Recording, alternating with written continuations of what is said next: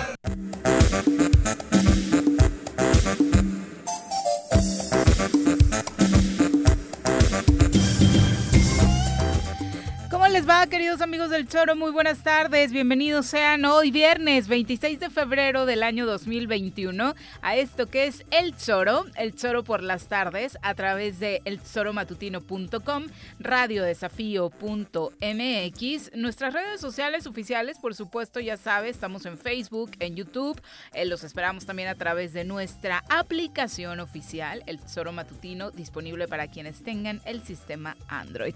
Así que vamos a cerrar la semana juntos con la mejor información y por supuesto esperamos que también pues con una buena actitud. Señora Rece, ¿cómo le va? Buenas tardes. ¿Qué pasó, señorita Arias? Buenas tardes. ¿Qué tal? ¿Cómo pinta este cierre de semana? Bien, tranquilo, contento. Viernes, relax.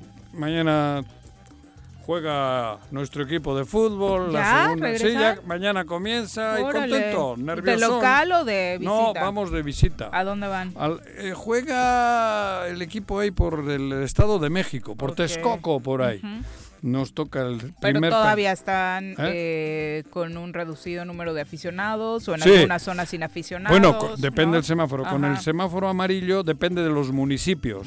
Si los municipios te dejan hasta un 30%, se puede.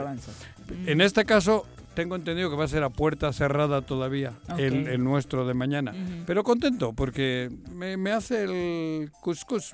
Pues sí, el regreso de la actividad siempre motiva, ¿no? Sobre todo para los chicos. Y para nosotros, porque es, es bonito, es algo agradable, ¿no? el reto que implica iniciar una nueva, bueno, retomar la temporada, ¿no? porque la de ustedes es torneo largo. Aquí es torneo largo. Exacto, en la Liga Con el Tigres Yautepec. Ya les estaremos dando en la sección de deportes, por supuesto, todos los pormenores. Arrancamos con la información que ha pasado. Ya hay un posicionamiento oficial de la Organización eh, de las Naciones Unidas sobre el caso Morelos en torno... ¿De las Naciones Unidas? Sí, el alto comisionado de las Naciones Unidas eh, ha pedido al gobierno del estado de Morelos garantizar los derechos humanos de las niñas, niños y adolescentes que presuntamente fueron torturados en un centro de asistencia social ubicado en el municipio de Temisco, Morelos. La oficina de la ONU en México le ha pedido al gobernador de Morelos garantizar los derechos de estos niños, niñas y adolescentes privados de su libertad. Y es que el mecanismo para la prevención de la tortura de la Comisión Nacional de los Derechos Humanos y de la Comisión de Derechos Humanos en Morelos se encuentran, como usted sabe, investigando presuntos hechos de abusos y tratos crueles e inhumanos en contra de jóvenes que se encuentran en este centro y acusan a las autoridades del gobierno de Cuauhtémoc Blanco que les ha impedido realizar las diligencias correspondientes. Así que por si algo nos faltaba, ya la ONU ha puesto la lupa sobre Morelos en torno a esta situación ocurrida en el Centro de Asistencia Social en Temis. Sobre Morelos y el gobierno que tenemos, ha puesto ya la vista todo el mundo, menos nosotros. digo, menos nosotros hablo de los morelenses, porque no sigo sin entender cómo todo el mundo nos señala en lo malo, en lo negativo, en lo feo, y nosotros seguimos deambulando acá como si no pasase nada, mm. como el avestruz. Creo que somos dos millones de avestruces, o avestrudes, avestruces. Creo que somos dos millones de avestruces, con la cabeza abajo y las nalgas arriba esperando a ver si o nos saca alguien la cabeza o nos vacuna.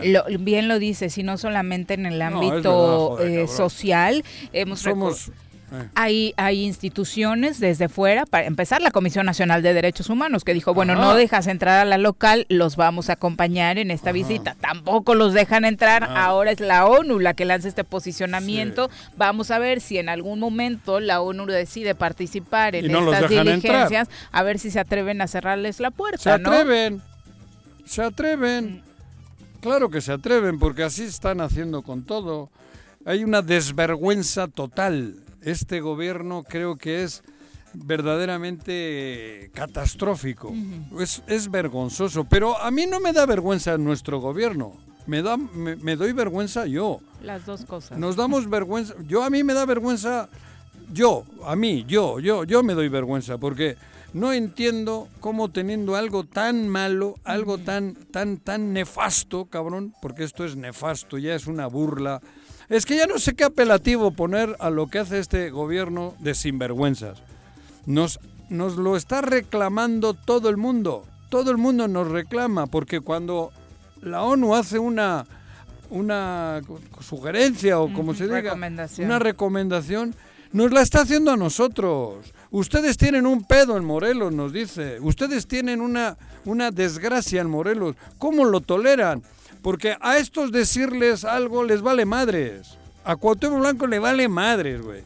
No, no tiene sensibilidad porque no la tiene. Dice José Agustín Redondo a través de Facebook. Primero habría que explicarle al gobernador que es la ONU y luego a ver, no, ya pero, veremos. Pero bueno, pero, pero que nos expliquen a nosotros. O sea, a él, a él la ONU le reclama, pero el reclamo es para nosotros. En Morelos se está haciendo esto. En Morelos se reprime a los niños. En Morelos el DIF es una vergüenza. En Morelos el gobierno es una vergüenza. En Morelos... Y el, el gobierno somos nosotros. Es que esa es la diferencia. Bueno, no, el gobierno no somos nosotros. No, sí, claro. No, no, no, Diego, no. Pero sí, lo que, lo que permitamos nos hace cómplices. Nos hace, ¿cómo se dice?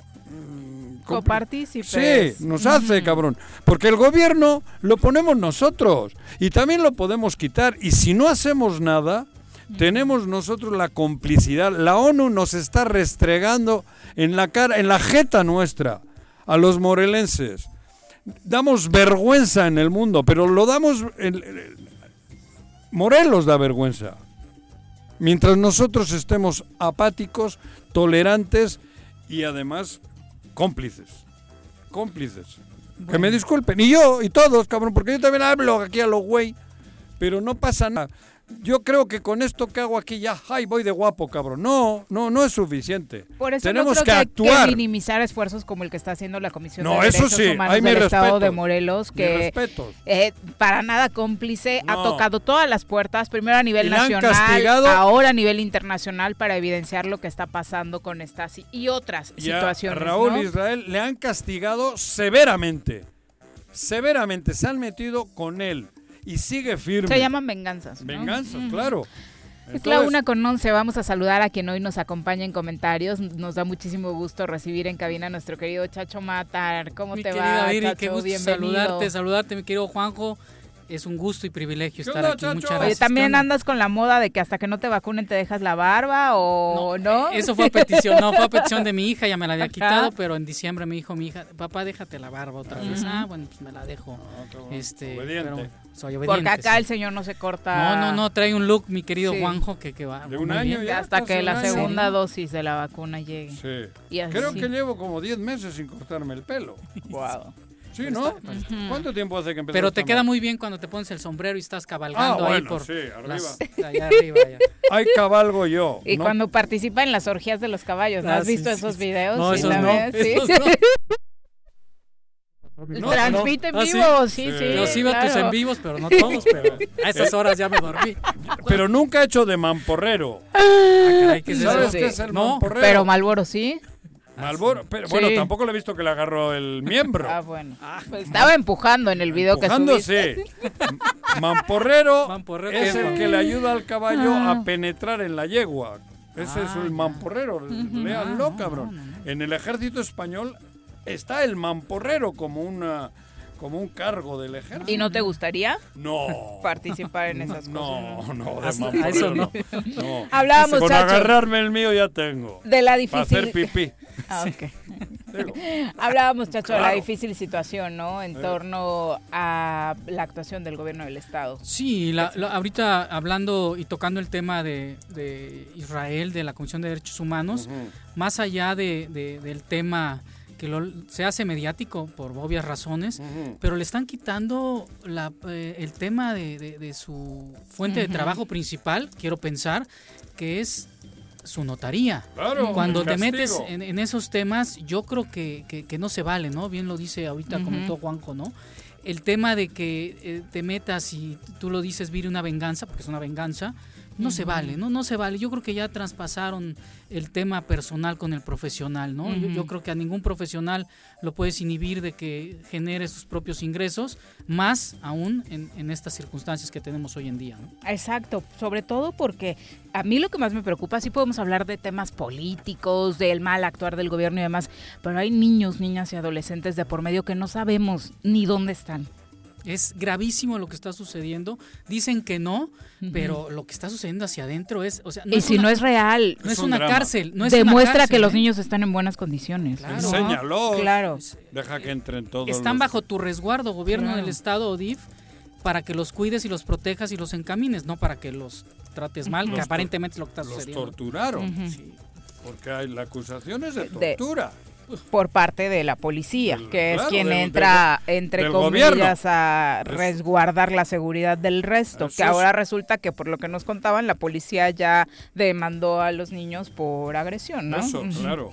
Pero por eso para mí es terrorismo de Estado. La palabra de, es terrorismo de Estado, porque el Estado es el que los tiene en su resguardo y el Estado es el que administra la policía. Esto es terrorismo de Estado. Así está catalogado incluso en las Naciones Unidas, cuando ocurren cosas de, este, de este calibre. Pero a ver, Chacho, ¿qué hacemos? No, yo creo que... A ver, ¿qué hacemos, cabrón? Hoy en día... Dos años, bueno, podíamos ir más atrás con otros gobiernos, pero en este... ¿Cuándo se ha vivido algo semejante? Tú, tú eres empresario, tú, has, tú eres un, un hombre que diríamos con prestigio, etcétera. ¿Cuándo se ha vivido algo semejante? Jamás. estoy yo loco? No, no, Juanjo. Se, eh, no quiero decir, eh, todos tenemos amigos, Cuernavaca, Morelos es muy chico, conoce, nos podemos sentar en, cientos de, mesas. Juanjo, lo que no puede ser eh, lo, lo, que está sucediendo el día de hoy, una total falta de atención hacia toda la ciudadanía, una falta total, estamos hablando del Ejecutivo, pero ¿qué me dices del legislativo? ¿no? Hoy en día el gobierno del Estado yo creo que ya, es, ya sería momento de, dar el bueno, de dar el manotazo en la mesa y de poder generar este, una estrategia, yo ya no digo de manera conjunta, a final de cuentas están siendo, bueno, ya no están siendo ni reactivos, ¿no? Más allá de ya no hablar de, de ser proactivos. Hoy la economía en el Estado está híjole, yo lo, yo lo, yo lo es el peor estado del país. Pero ¿y nosotros por qué lo...? Pero... Yo, yo sabes que siento, no, perdón Juanjo, este, que te interrumpa, el tema de qué hacer. Yo hoy siento, más allá de, de, situaciones, a mí me tocó eh, convivir en un tema totalmente este, de, organismos empresariales y todo, con Graco, un año y medio. Y me tocó un año y medio por, con, con el actual gobierno, con Cuauhtémoc. No, bueno, este, me podrán decir lo que sea de Graco y que se hizo. la diferencia. No, no, no. Brutal, es, abismal. desde el tema de sentarte a platicar y, ver de qué forma pero ayudas. Pero ve cómo salió Graco, madreadísimo. Lo escupíamos. Con todo y eso. Con todo y eso, lo escupimos, lo escupíamos. O sea, por otras situaciones, ¿no? Pero fueron otros factores. Indignados todos. Y hoy, que es infinitamente peor, porque la verdad es infinitamente peor. Lo que se está viviendo ahora es ¿O no? No, es, es, es la... Tú lo dices, no, yo. Es, infinitamente peor. Sí. Pero en todos los sectores. Tú hablas del que te toca, ¿no? ¿no? O Juanjo ha hablado acá del que le toca, los medios de comunicación. Y, la gente del campo viene y, nos dice lo mismo. La gente del deporte viene, la gente de cultura viene, todos. de turismo. Díganme algo. no, no, por eso. Es lamentable. Pero y nosotros, chacho, hoy, hoy en aquel entonces teníamos, digo, la pandemia. La pandemia no es una justificación. En aquel entonces, de mediados de gobierno de Graco o incluso un poquito antes, se organizó un desmadre para putearlo. Y salían a la calle. El obispo, y otros organismos. ¿Cómo era aquello de, de Becerra y estos? ¿Cómo era esa organización? Eh, ¿Cómo se llamaba? ¿Conurbados? No, no, no. es una revista. No, esa es una revista. Ah, ¿Cómo se llamaba? No sé, Vea, ni, ni, sabemos. No sí, que estaba Lalo Maigre y sí, estaba sí, sí. y el Gerardo Becerra. La coordinadora. Coordinadora. La coordinadora sí. O sea, puta, era... Y ahí íbamos, ¿no? Porque me incluyo, ahí íbamos. Hoy es infinitamente peor, es una burla, es una ofensa. La ONU, la OTAN y la madre y media nos reclama, se burlan, nos pisotean y no pasa nada. ¿Dónde estamos? Los dos millones. No, y vamos, y vamos, vamos a, eh, por cuestiones de, de trabajo, andamos en un restaurante, andamos en otro ¿Cómo está la situación? ¡Muerto! Y, hoy este, estamos con el tema de que sí vamos a salir y que es el semáforo. Híjole, eso no nos va, o sea, como Estado no nos va a ayudar. Es el peor Estado y la peor situación desde la conquista. Sí. Te voy a la conquista, que yo no la viví. O sea, Casi. Es, es, siento esa frustración como la que sentí cuando le quitan tres puntos a mis águilas del América, ¿no? Ay, ay, ay, no compares. no, pero, pero sí, el, Ahora sí me has jodido. no, y el tema es insistir. Tú tratas de generar, pero de generar, ya olvídate de ingresos, de generar utilidad.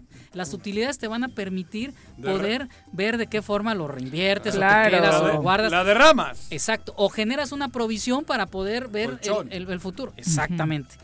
Y hoy ni eso podemos. Porque te dicen, no, es que el tema, por un tema sencillo, las escuelas. No, que no hay que regresar, que sí hay que regresar. Oye, ya, ya hicieron una, muchas escuelas particulares, ya generaron un, una inversión, porque es una inversión en capacidad instalada en generar y, cumplir con los protocolos federales. Hoy en día, no que no lleguen los niños, que no vayan cuando es un yo estoy a favor de que regresen. Yo ¿eh? también. Porque, oye, los protocolos son de nosotros, Juanjo, claro. en casa, que tenemos que Cuidar cuidarnos todos. Y las escuelas hoy, la capacidad instalada que ya tienen. Hemos castigado a los niños cuando nosotros no nos hemos castigado. Los niños están castigados en es un año perdido por mucho, bueno, medio perdido cuando creo que sí tienen la posibilidad de que ya regresen al aula con todos los cuidados, porque seguramente esos cuidados dependen de nosotros, ¿no? Así es. Pero tenerlos en casa ha sido un año cuando nosotros, bueno, los niños nos ven y nos dicen, puta, ustedes se van a la calle, cabrones. Exactamente. Y nosotros cerrados en la casa. Los, bien lo decía Viri hace rato, no nada más el sector productivo, o sea, como empresarial. Los demás. Todos. Híjole, el restaurante de la esquina, el otro restaurante, y no pasa, y no pasa nada. Yo creo que hoy, yo creo que hoy como, como es pedirle, ya no pedir, ya es exigir al gobierno del estado que genere, que genere, Juanjo, perdón, es una estrategia urgente y más allá Sí, porque ¿qué vamos a hacer con todas estas, los problemas que se están teniendo en casas, ya hasta personales, ¿no? Claro. Joder. bueno, sí definitivamente.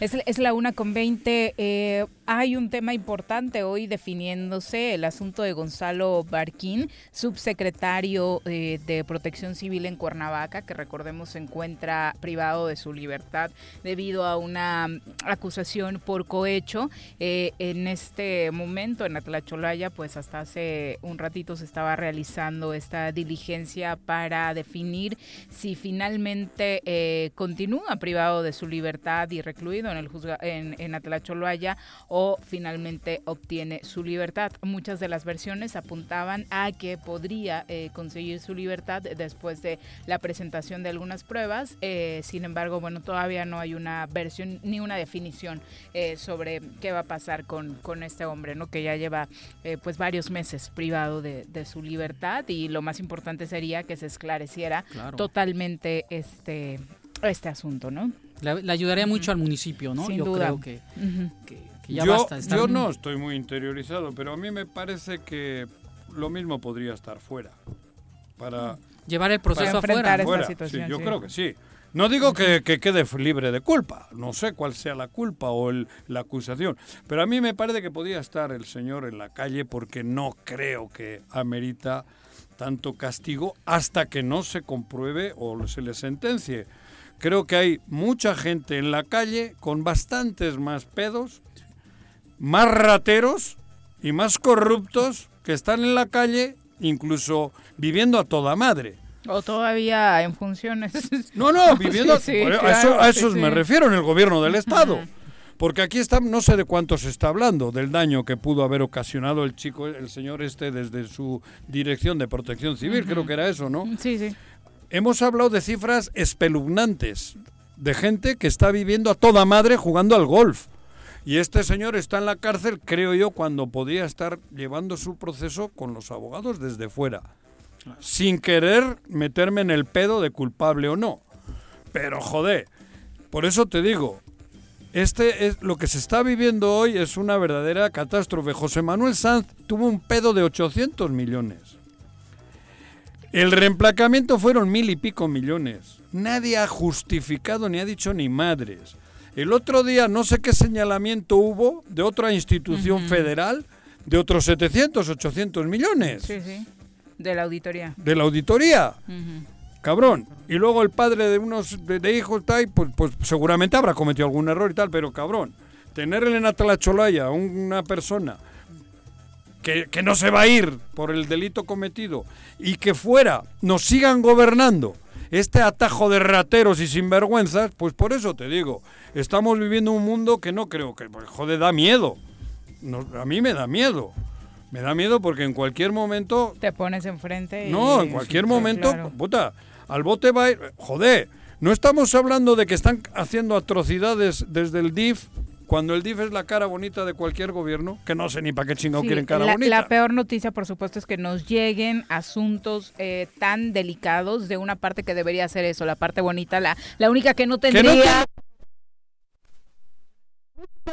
para qué existen no si son temas que se pueden atender en desarrollo la social. La primer dama o la madre y media, que, yo no entiendo esas Que palomita para Beatriz Gutiérrez Müller, esposa del presidente Andrés Manuel López Obrador, que desde que llegó dijo aquí no hay mujeres de primero o de segunda en este país, nada de primera dama. Yo no no quiero que me mencionen eh, bajo ese mote, ¿no? El DIF debe desaparecer, cabrón, y poner gente profesional para para cuidar y salvaguardar los derechos de los niños que nacen en hogares jodidos o que no tienen hogares, eso. Pero tener ahí a, una, a la primera dama que seguramente no tiene ni puta idea de psicología ni de nada frente de una institución cuando están advertidos por la quién la ONU quién has dicho cabrón de que, de que, está viendo pedo y es la y es una de las instituciones con mayores recursos anuales ¿eh? ¿Ah, sí? el DIF ¿El estatal sí claro. claro. ah pero ahí hay negocios los comedores uy si te cuento chacho el, oh. servicios de salud es número uno digo en, tener, observaciones sí y el segundo es el DIF, ¿eh? No me jodas, eso no sabía. Sí, sí, sí. Sí, sí, no es cualquier cosa. No, el DIF, o sea, ahí hay... Mucho dinero. Y entonces, es, cuando nos preguntamos ahí, ¿es un tema de administración pública o es un tema de, capacidad o es un tema, digo... Van las dos cosas, ¿no? O sea, si no están los Yo sí sé que hay unos negocios paralelos chingones. O sea, el meter comedor, meter comidas y meter ropa en la madre media puta, ahí, ahí, ahí se han cagado de dinero, abusando de eso que dices, ¿no? Pero yo no sabía que tenía un presupuesto incluso tan elevado. Sí. Sí, de aportaciones es la, la segunda, equivocándome la tercera. ¿Sí? Sí. Joder. Bueno, ya es la una con 27 de la tarde. Si le parece, nos vamos a nuestra primera pausa. Seguimos en semáforo naranja para todos los que preguntan. Ya se había anunciado que iban a ser 15 días permanentes bajo este color, así que en Morelos no vamos a, cambiar este fin de semana. La invitación es, por supuesto, que sigamos siendo prudentes o que por fin seamos prudentes y empecemos a cuidar nuestra salud y bajo las restricciones que hoy existen, pues. Eh, eh, seguirnos cuidando, ¿no? Porque la movilidad los fines de semana ha crecido y de una manera bárbara. Y ya lo dicen diferentes autoridades, eh, prevenir lo que viene en Semana Santa, ¿no? Porque contrario a lo que sucedió con la temporada vacacional de diciembre, si era una época en la que las reuniones eran más en la intimidad, más entre familia, en casita y demás. Semana Santa es todo lo contrario. Y si así nos fue en la temporada de Sembrina, no me quiero imaginar qué es lo que podría pasar después de esto, periodo de asueto. Y estando en un estado, Viri, perdón, que somos el 80% turístico. Este, Las albercas, el número de albercas en la, en la ciudad nada más, ¿no? Impresionante. Así que tomemos conciencia, por favor. Vámonos a una pausa, regresamos con más. Un día como hoy. 26 de febrero del 2013 se crea el Instituto Nacional para la Evaluación de la Educación. ¿Se va a hacer o no se va a hacer la carnita asada? No, no se va a hacer ninguna carnita asada. Mejor quédate en casa y escucha. En el Colegio Cuernavaca estamos en línea tenemos el mejor sistema de educación a distancia para la formación de los niños, con colegiaturas muy accesibles. Aprovechen un 30% de descuento en inscripción para el ciclo escolar 2021-2022. colegiocuernavaca.edu.mx. Tu camino al éxito. En Morelos las y los diputados trabajan por leyes con justicia social y de beneficio para todos. A partir de este año, las actas de nacimiento no pierden vigencia, así que ya no tendrás que gastar más para realizar tus trámites. Con acciones como esta, Morelos avanza. 54 legislatura. Congreso del Estado de Morelos. Cafetería, tienda y restaurante, punto sano. Contamos con comida vegana y vegetariana, porque nos preocupamos por tu salud. Ven y conoce nuestros productos orgánicos y suplementos alimenticios. Al interior de Plaza Andrómeda, local 19, en calle Pericón, Lomas de la Selva. Contáctanos al 372-3514 o búscanos en Facebook como Punto Sano Cuernavaca.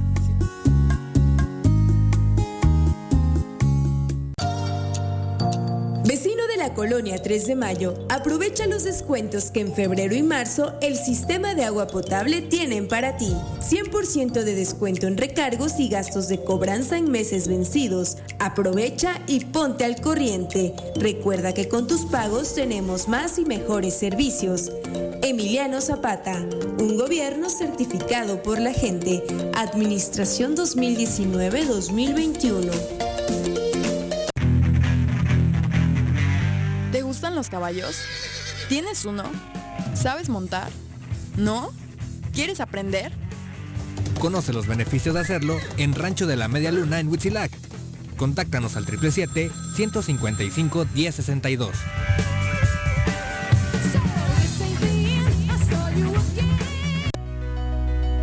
En Morelos las y los diputados están cumpliéndole a la ciudadanía. Aplicamos políticas de austeridad y racionalidad del gasto y ya logramos saldar la deuda de 82 millones de pesos que nos heredó la legislatura anterior. Con acciones responsables, Morelos avanza. 54 legislatura. Congreso del Estado de Morelos. Si quieres consentir a tu mascota, el mejor lugar para hacerlo es Clínica Veterinaria Mundo Mascota. Contamos con consultas, medicamentos, accesorios, alimento y servicio de pensión. Además, tenemos servicio a domicilio. Ubícanos en Avenida 10 de Abril, número 1210, Colonia Granjas, o llámanos al teléfono 169-2128. Clínica Veterinaria Mundo Mascota.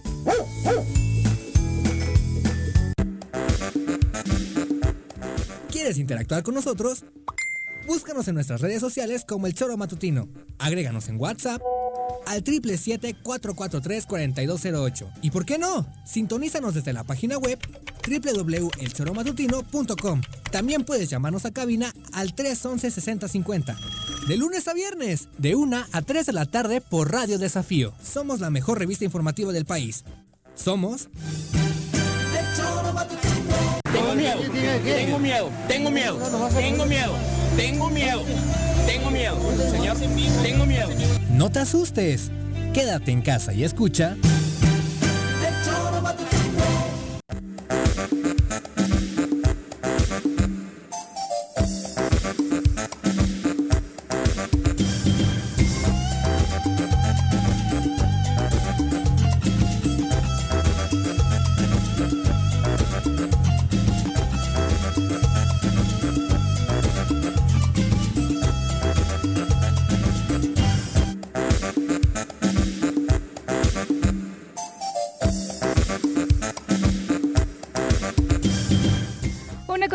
De la tarde, muchas gracias por continuar con nosotros. Obviamente, saluditos a todos los que nos están sintonizando. Tere Domínguez dice, exacto, es la coordinadora, la coordinadora eh, morelense de Movimiento Ciudadano, se llamaba o se llama, ¿no? Porque sigue coordinadora, existiendo. Sí, morelense. Ahí estaba esta Edith, o cómo se llama, Judith, cómo, se llama, cabrón, una abogada que se peleó con Becerra, cabrón. Arias, exactamente. Que está ahora como, va como candidata, ¿no? Alguien nos la mencionó.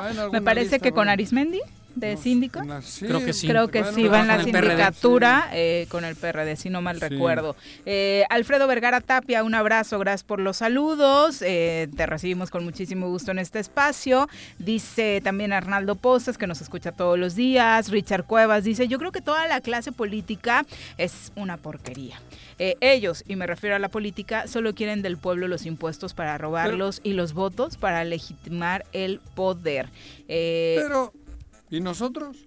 Dice el Abundis, un abrazo, muchas gracias. Dice Marta, pues también eh, Barquín está detenido por amenazas de muerte al, al empresario eh, Luna. Yo no estoy diciendo que sea inocente. Yo estoy diciendo que con una con, con, con los con los eh, ¿cómo se cuidados que tiene que tener para que no se vaya del país quitándole el pasaporte y las cosas que se hacen, yo creo que él podría estar eh, cabrón, proceso ¿cómo, a ver, explíqueme quién ha dicho eso y cómo está el, diputado este. ¿Cuál diputado? El que está acusado de violar a una chica. Sí. Ese es el mejor ejemplo en Morelos para saber que cuando enfrentar conozco, en libertad tus casos, ¿Será un tema de un buen amparo, de un buen abogado? O, de, la Del fuero, en el caso de Zapotitla es el fuero, sin duda. Una con 33. Vámonos ahora, si le parece, a nuestro reporte del COVID. Diputado. Desde la Academia de Ciencias de Morelos, la doctora Brenda Valderrama nos comparte la información más relevante del coronavirus. Doctora, ¿cómo te va? Muy buenas tardes. Ah, bueno, se nos eh, cortó por ahí la comunicación con la doctora. ¿Por qué te enojaste, Juanji? Joder, me enojé. O sea, nada más te estaban precisando cuál era uno de los otros sí, yo no estoy diciendo, jamás, ni conozco al bar, Yo ni lo conozco. Pero se me hace bastante cruel que desde hechos como los que tenía él en la Dirección de Protección Civil no pueda estar defendiéndose en la calle cuando hay infinidad de casos de cientos de millones que están activos en el gobierno.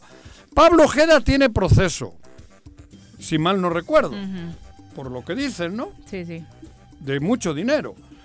José Manuel Sanz, puta, 800 millones o no sé cuántos en la y que son las cabezas más visibles, son las cabezas más visibles del gobierno actual, secretario de gobierno y, el, jefe de la oficina de la, gubernatura. Pero bueno, ya tenemos a la doctora Brenda Valderrama en la línea. Doctora, ¿cómo te va? Buenas tardes. Muy buenas tardes, ¿cómo están ustedes? Viri, Juan José, Chacho. Hola, doctora. Muy bien, muchas gracias. doctora? Eh, doctora, muy buenas tardes. Hola. Igualmente. Oye, eh, decíamos hace unos momentos que ya previendo y siendo Morelos un estado netamente turístico, eh, lo que se avecina con las vacaciones de Semana Santa también puede ser un tema muy complicado después de lo que vivimos con el periodo de asueto de diciembre. Fíjate que eh, tenemos que ya sometido una publicación en una revista científica del análisis que hicimos de los datos que construimos con el ayuntamiento. Y algo importante y, y la verdad es muy interesante esto, es que la Semana Santa no impactó en el número de casos. La anterior, la de 2020. La, de 2020. Básicamente porque sí llegó mucha gente, el, el, el, la estimado del ayuntamiento en ese momento que se había duplicado la población de la ciudad, eso lo calculan muy interesantemente con el número, con el volumen de basura. Entonces sí tienen un estimado más o menos objetivo de cuánto se, se duplica eh, la, la, población. A pesar de esa duplicación no se vio un incremento especial en el número de casos. Sin embargo, eso se debió a que, a pesar de que vino mucha gente, no había movilidad. Entonces, en realidad lo, lo, impactante para el punto de vista de la, del contagio no es que venga la gente de México o no, sino que esté conviviendo con la gente de aquí. Es ahí el, el, el gran tema, ¿no? que se contagien en los restaurantes, que se contagien en los bares, en los balnearios, en lugares donde convives, donde compartas espacio cerrado y sin cubrebocas con personas que vienen de, otras ciudades. Eso es donde podemos estar viendo el contagio, pero no es, no es consecuencia única nada más del aumento de la población. Ok, entonces podríamos tomar este ejemplo como válido para este 2021, sobre todo por el comportamiento del virus en los últimos meses, doctora, que obviamente no era lo mismo como eh, al inicio. tienes, tiene, razón, la incidencia del, contagio es mayor, pero como, como dato relativo, digamos, no hubo un incremento, y, no se dio el efecto del, del, de las visitas pero insisto, eso fue gracias a que no estaban abiertos los espacios turísticos. El verdadero riesgo no, no está en que venga la gente de México o no, sino que se abran los espacios turísticos. Ahí es donde está el riesgo. Si los espacios están cerrados, entonces no afecta que venga la gente. Ok, ese sería un punto importante a tomar en cuenta durante este periodo vacacional, que para algunos se ve lejos, la verdad es que ya no tanto y hay que empezar a prepararnos, porque ahora que estamos en semáforo naranja y lo hemos dicho en cada transmisión, doctora, pues nuestro comportamiento no varía y si aparte estamos en un semáforo más flexible y eh, le sumas que es periodo vacacional, pues las cosas pueden pintar para ponerse un poquito peor. Sí, mira, donde vimos realmente los problemas fue cuando, eh, a partir del primero de junio, ahí se ve clarísimo el repunte. Eh, al partir del primero de junio se pierde el control de la pandemia en, Cuernavaca y, pues se empeora terriblemente, eh, ya no lo tenemos en el artículo, pero tenemos los datos, ¿no? Empeora terriblemente a partir de noviembre. Y las dos, las dos casos tienen que ver con la movilidad. Cuando se, se clausura este ejercicio que hicieron que se llamó la jornada de sana distancia, eh, de manera prematura, justo cuando iba a empezar la fase más álgida de la pandemia, pues hay un repunte casi vertical del número de casos. Después, cuando tomó la decisión de abrir los, los comercios para eh, wifi, además lo hicieron de un mes, o de tres semanas, no me acuerdo, ahí es donde se ve el repunte. Son los dos, los dos puntos críticos, que tienen que ver más con las actividades comerciales que con el número de personas. Y hay que voltear a ver a la Ciudad de México porque pues los pasos que siguen allá inmediatamente los tomamos en Morelos. La Ciudad de México, aunque está también en naranja, ya está reabriendo cines y lugares donde hay juegos mecánicos, doctora. Va a ser. Realmente son, no, se, no se están tomando las medidas con criterios sanitarios, nunca se tomaron y, pues las consecuencias están en el número de casos y el número de muertes, no en la ocupación hospitalaria, porque han sido, hayan sido muy cuidadosos en que no se sature, sino en el número total de muertes, en, el, en la anomalía en el número de muertes. Doctora, tú hace, hace, qué gusto saludarte, doctora, me da, me da mucho gusto.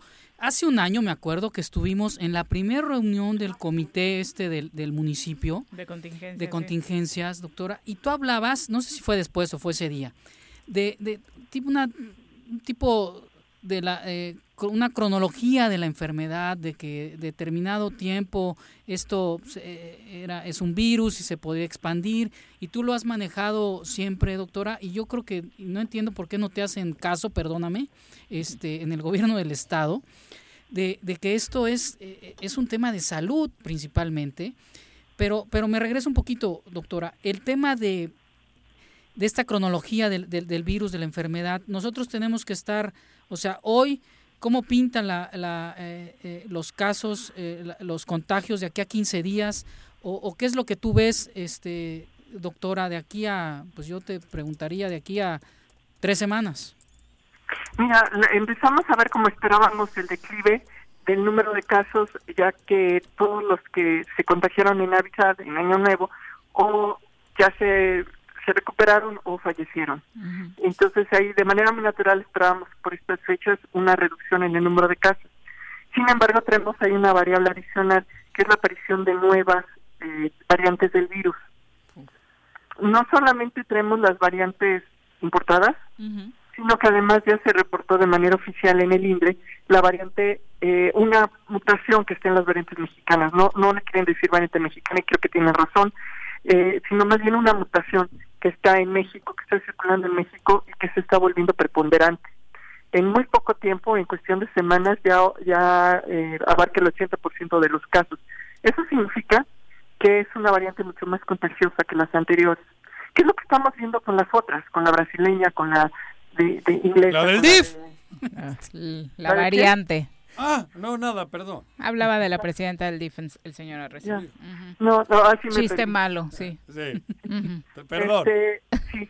Eh, y, y, eso significa que, que podemos tener una nueva fase de contagio a través de una nueva variante. Ahora, el gran misterio es si estas variantes realmente respetan a los que ya fueron contagiados y ya tienen inmunidad o no. También la gran duda es si estas variantes todavía reconocen a las vacunas o no. Todo eso está en proceso, eso está ocurriendo en tiempo real. Esto fue esta semana. Entonces, eh, eh, la perspectiva ahorita es una reducción en el número de casos hasta la Semana Santa. Y en la Semana Santa, pues dependiendo sobre todo de las actividades comerciales, si repunta o no. Eh, será importante eh, prevenir. Doctora, ¿qué nos puedes decir sobre este anuncio que hace Pfizer respecto a su baja de contagios con la primera dosis de su vacuna? Sí, a, ver, acuérdense que esto está ocurriendo en tiempo real. Eh, Pfizer hace su prueba clínica y en muy poco tiempo, realmente unos dos meses, tres meses, anuncian los resultados. Eso significa que ellos no podían decir nada después de tres meses. ¿Sí? Conforme pasa el tiempo, ellos han seguido estudiando al mismo grupo de personas y entonces han podido acumular más datos. No es que estuvieran equivocados, es que ese era lo mínimo indispensable para lanzar la vacuna. Ahora, ahora saben que la vacuna, una sola dosis a más meses, creo que siete meses, protege al 70%, ya es equivalente a la AstraZeneca. Ya no es tan buena como la original de dos dosis al 95%. Y, pero todo depende de cómo pongan sus estándares los, los gobiernos. Hay gobiernos que no, no van a correr el riesgo y van a aplicar la doble vacuna y otros que sí lo van a correr y la van a dejar con una sola. Tú como experta, y ya que dices está ocurriendo en tiempo real, eh, ¿cuál sería la decisión que tomarías? Yo asignaría recursos a la compra de vacunas, sin duda. Es más, ya lo ya estarían aquí. Pero particularmente en el tema de Pfizer, o sea, dado que ya está... Pues, claro, yo no, yo voy a mm. comprar las de Pfizer. Israel, Israel las compró al triple del precio y le vendieron 10 millones. O sea, era un en, en, ese momento no era un tema de otra cosa más que de, una apuesta. Y los países que la apostaron lo lograron. Israel consiguió los 10 millones, 20 millones, que son dos dosis de, de, vacunas y logró vacunar a toda su población. Y era era un tema de dinero, de, de, preponderancia. este El tiempo ya se complicó porque ahorita ya hay una enorme competencia, ahorita ya no es solo de dinero, es de formarte, aún con dinero. Exactamente. Es, es un tema de oferta y demanda, doctora, ¿no? De oferta y demanda, pero en, en los primeros días, en los primeros días no.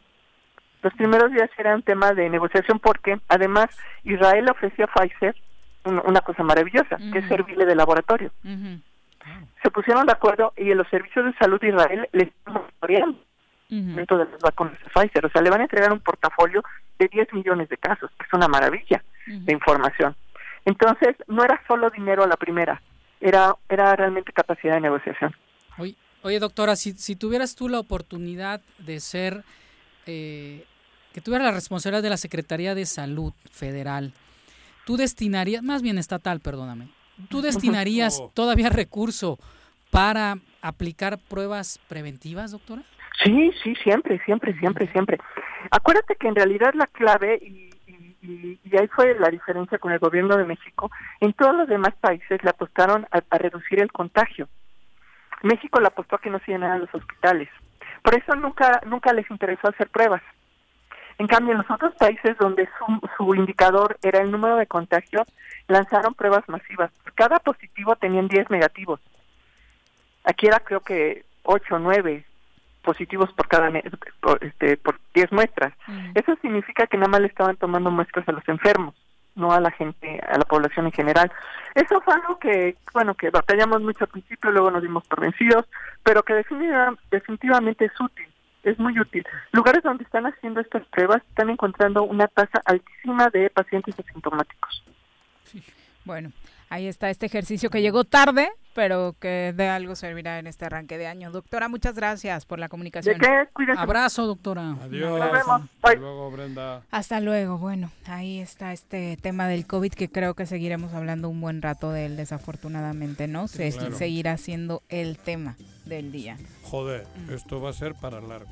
Sí, Bueno. y, y en el tema de los funcionarios también se anunció desde Cuautla que Pero fíjate- Raúl Hernández Rivera, quien era director de Protección Ambiental y, y Ecología de ese municipio, murió por complicaciones derivadas Ah, sí. del COVID-19 Sí, ¿no? Y hay allá más, en más la zona en la zona oriente. En este momento entre la vida y la muerte.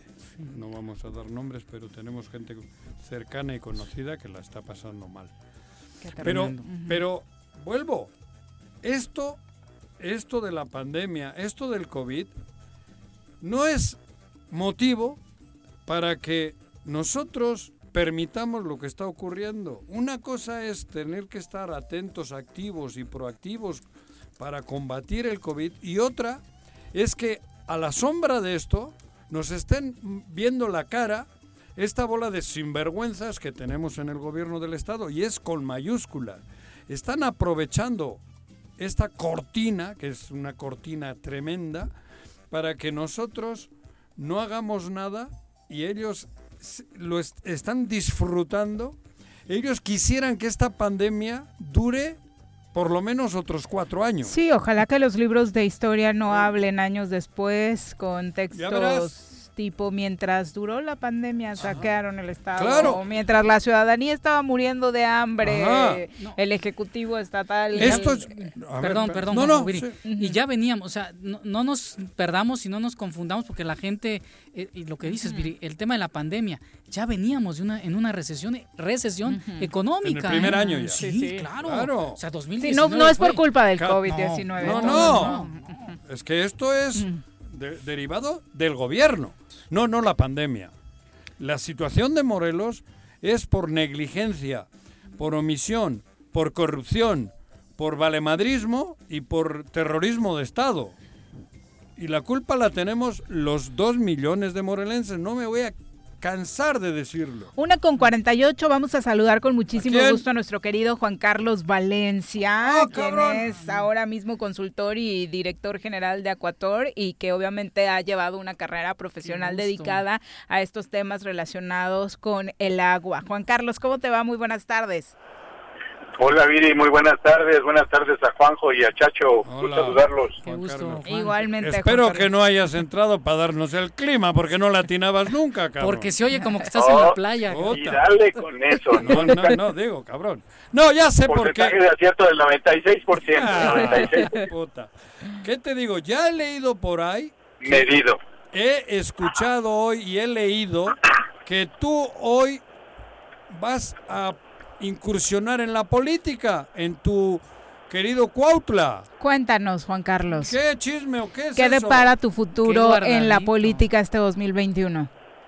Pues mira, la verdad es que este, tenemos que rescatar el servicio público de tanta ineptitud. E- ese es el único el único tema. Y bueno, yo nunca he sido político. Por Eh, eso Juanjo, Viri, te vas a Chacho. incursionar, he dicho.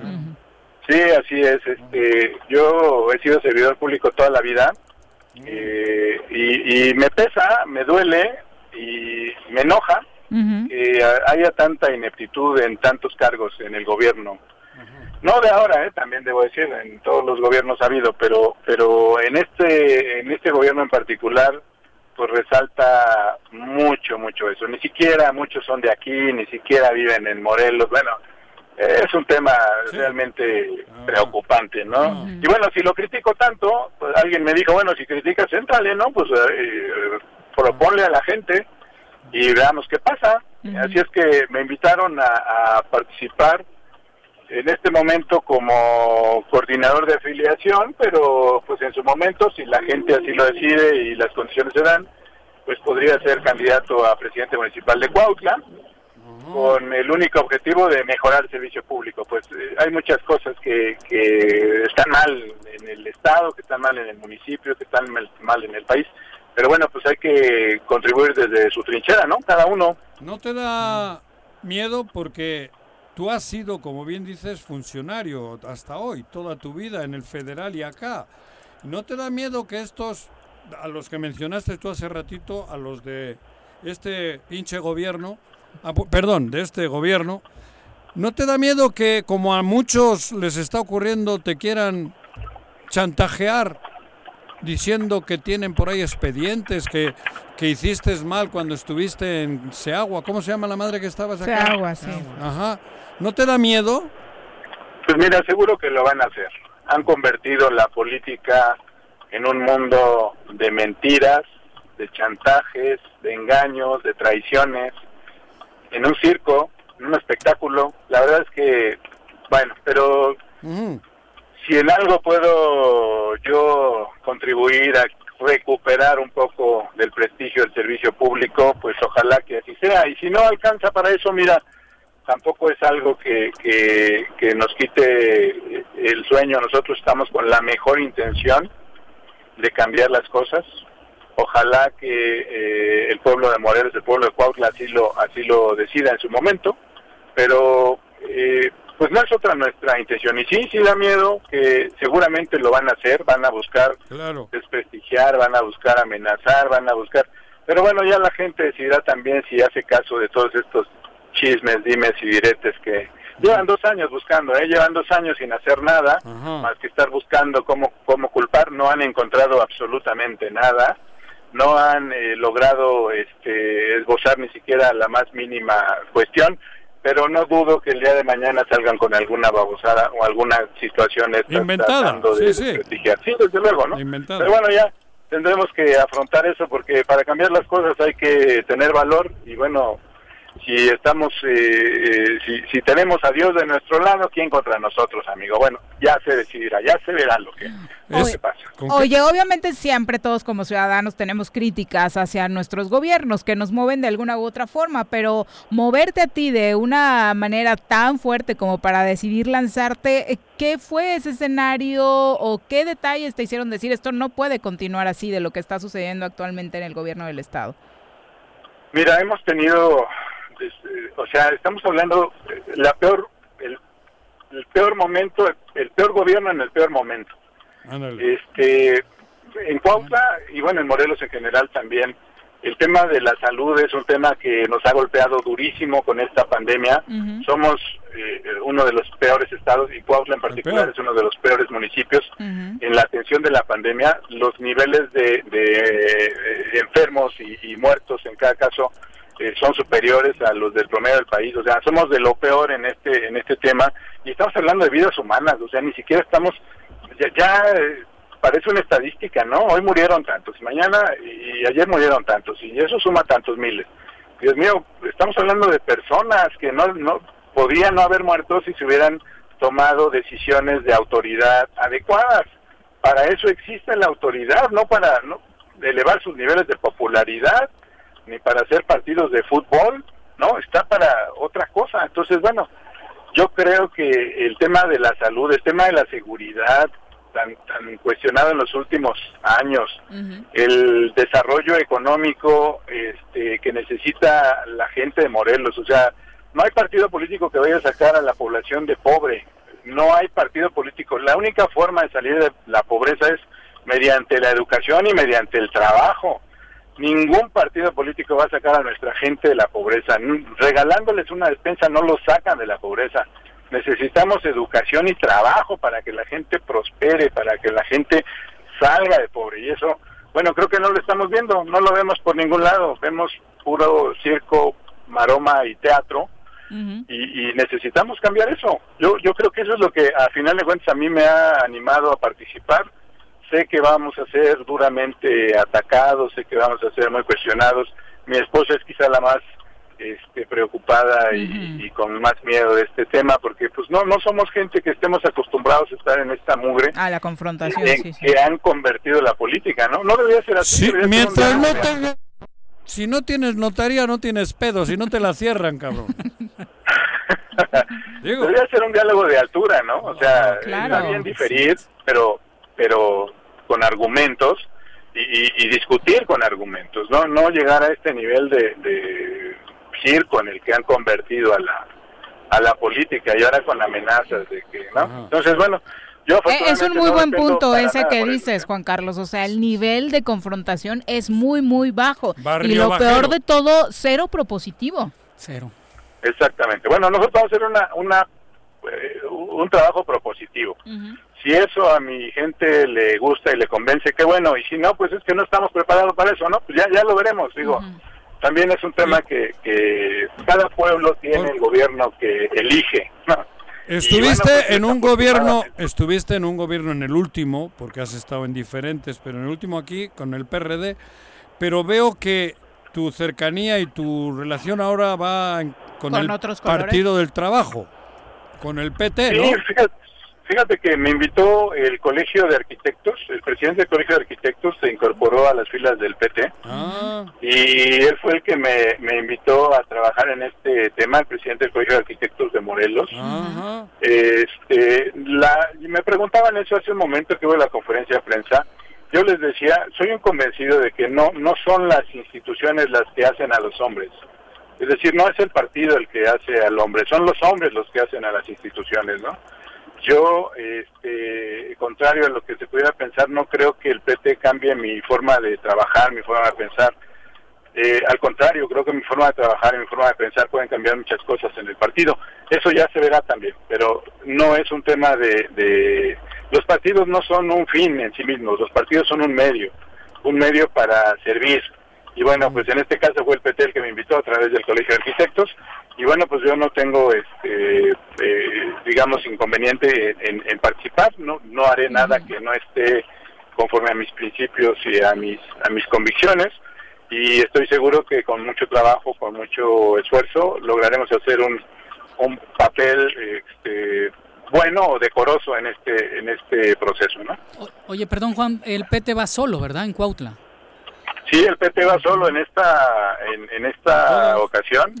El PT va solo, no va este, con Morena ni con ningún, va solo. A federal sí, el, en Morelos no, en lo federal sí. En lo federal, digo, la, candidatura a la, Diputación Federal y demás. Va con Morena. Sí, este, sí va en alianza. Este, pero en, en, Morelos en particular va solo. Solo, sí. Va solo el PT. Juan Carlos, pues enhorabuena. Enhorabuena por esta decisión y todo el éxito del mundo.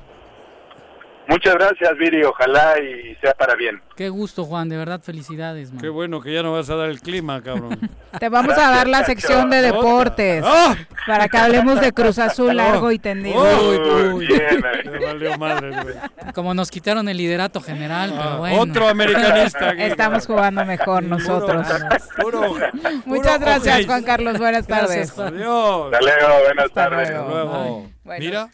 Un muy buen servidor público, Juan Carlos sí, por eso. Y a lo mejor por ahí es bueno que vayan incursionando, ¿no? Otro de, del estilo así como él fue Bolaños. Bolaños estuvo y eh, luego ya incursionó políticamente y bueno, ahí va, ¿no? ¿Y creció? Y creció, y creció, claro, muchísimo. Y Juan Carlos, bueno, es un hombre morelense de nacimiento de Cuautla. Y aparte va a buscar gobernar su, su, ciudad, su municipio, ¿no? Eso por supuesto está perfecto. Hombre de pues familia, bien. Sí, el PT, pues el PT, mira, va abriendo puertas a ciudadanos. Es lo que yo te decía ayer, o lo que comentaba aquí, ¿no? Que bueno, si unos van por el camino equivocado con las pirañas, hay opciones distintas que tienen la posibilidad de, incursionar en la política por el, por el bien de Morelos, ¿no? Y el PT, en este caso, como otros partidos, creo que tienen que abrirse a candidatos así. Por cierto, el, que por cierto, ¿tú qué? El es, no, no, espérame. Pues tú eres también parte de los... del PT, ¿no? No, del PT no, ah, no, no, no, luego dije, y de otros partidos. Ah, claro, claro. Hablo del, del, del sector de la población hay que participar. Como tú, como tú, que tú no has estado en, en, la política. Eh, podrías incursionar ahora, cabrón. Bueno, no has estado en la política, digo, profesional. Sí. Porque en la política de alguna manera estamos todos. Mira, Juanjo, después de tantos meses, yo creo que hay que participar, pero bien asesorados los ciudadanos. ¿eh? Sí, claro. Porque eh, en realidad los Para no ser usados. Exactamente. Porque yo tengo, una, yo tengo una visión Sí, ah. y a lo mejor los partidos políticos tienen otra, ¿no? Y a lo mejor no empatamos, pero, pero yo espero que podamos hacerlo. O a muchos los utilizan como Kleenex. ¿Qué te digo? Sí, por supuesto. Y creo que no va por ahí el tema, ¿no?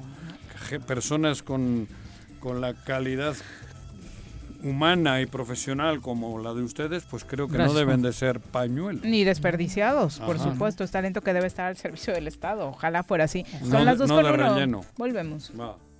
Un día como hoy. 26 de febrero de 1854. Nace Porfirio Parra, filósofo, científico, periodista e historiador. Fue director fundador de la Escuela Nacional de Altos Estudios. Quédate en casa. Quédate en casa. Quédate en casa. Quédate en casa. Quédate, quédate, quédate. Y escucha.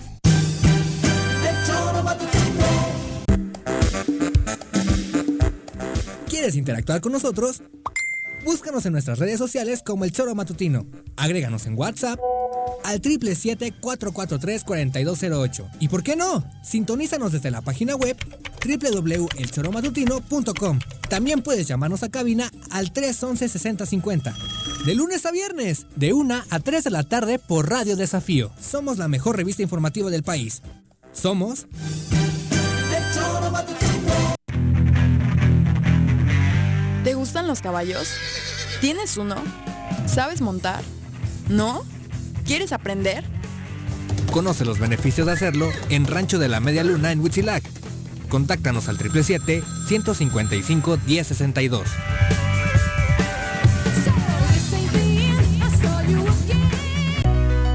En Morelos las y los diputados trabajan por leyes con justicia social y de beneficio para todos. A partir de este año, las actas de nacimiento no pierden vigencia, así que ya no tendrás que gastar más para realizar tus trámites. Con acciones como esta, Morelos avanza. 54 legislatura. Congreso del Estado de Morelos. Si quieres consentir a tu mascota, el mejor lugar para hacerlo es Clínica Veterinaria Mundo Mascota. Contamos con consultas, medicamentos, accesorios, alimento y servicio de pensión. Además, tenemos servicio a domicilio. Ubícanos en Avenida 10 de Abril, número 1210, Colonia Granjas, o llámanos al teléfono 169-2128. Clínica Veterinaria Mundo Mascota. Vecino de la colonia 3 de Mayo, aprovecha los descuentos que en febrero y marzo el sistema de agua potable tienen para ti. 100% de descuento en recargos y gastos de cobranza en meses vencidos. Aprovecha y ponte al corriente. Recuerda que con tus pagos tenemos más y mejores servicios. Emiliano Zapata, un gobierno certificado por la gente. Administración 2019-2021. Cafetería, tienda y restaurante Punto Sano. Contamos con comida vegana y vegetariana, porque nos preocupamos por tu salud.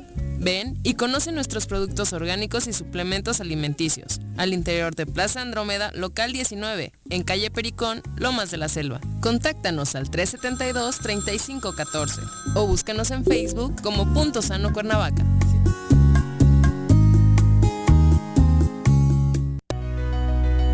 En Morelos las y los diputados están cumpliéndole a la ciudadanía. Aplicamos políticas de austeridad y racionalidad del gasto y ya logramos saldar la deuda de 82 millones de pesos que nos heredó la legislatura anterior. Con acciones responsables, Morelos avanza. 54 legislatura. Congreso del Estado de Morelos. En el Colegio Cuernavaca estamos en línea. Tenemos el mejor sistema de educación a distancia para la formación de los niños, con colegiaturas muy accesibles. Aprovechen un 30% de descuento en inscripción para el ciclo escolar 2021-2022. colegiocuernavaca.edu.mx. Tu camino al éxito. Quédate en tu puta casa. Quédate en tu puta casa. Quédate. Y escucha.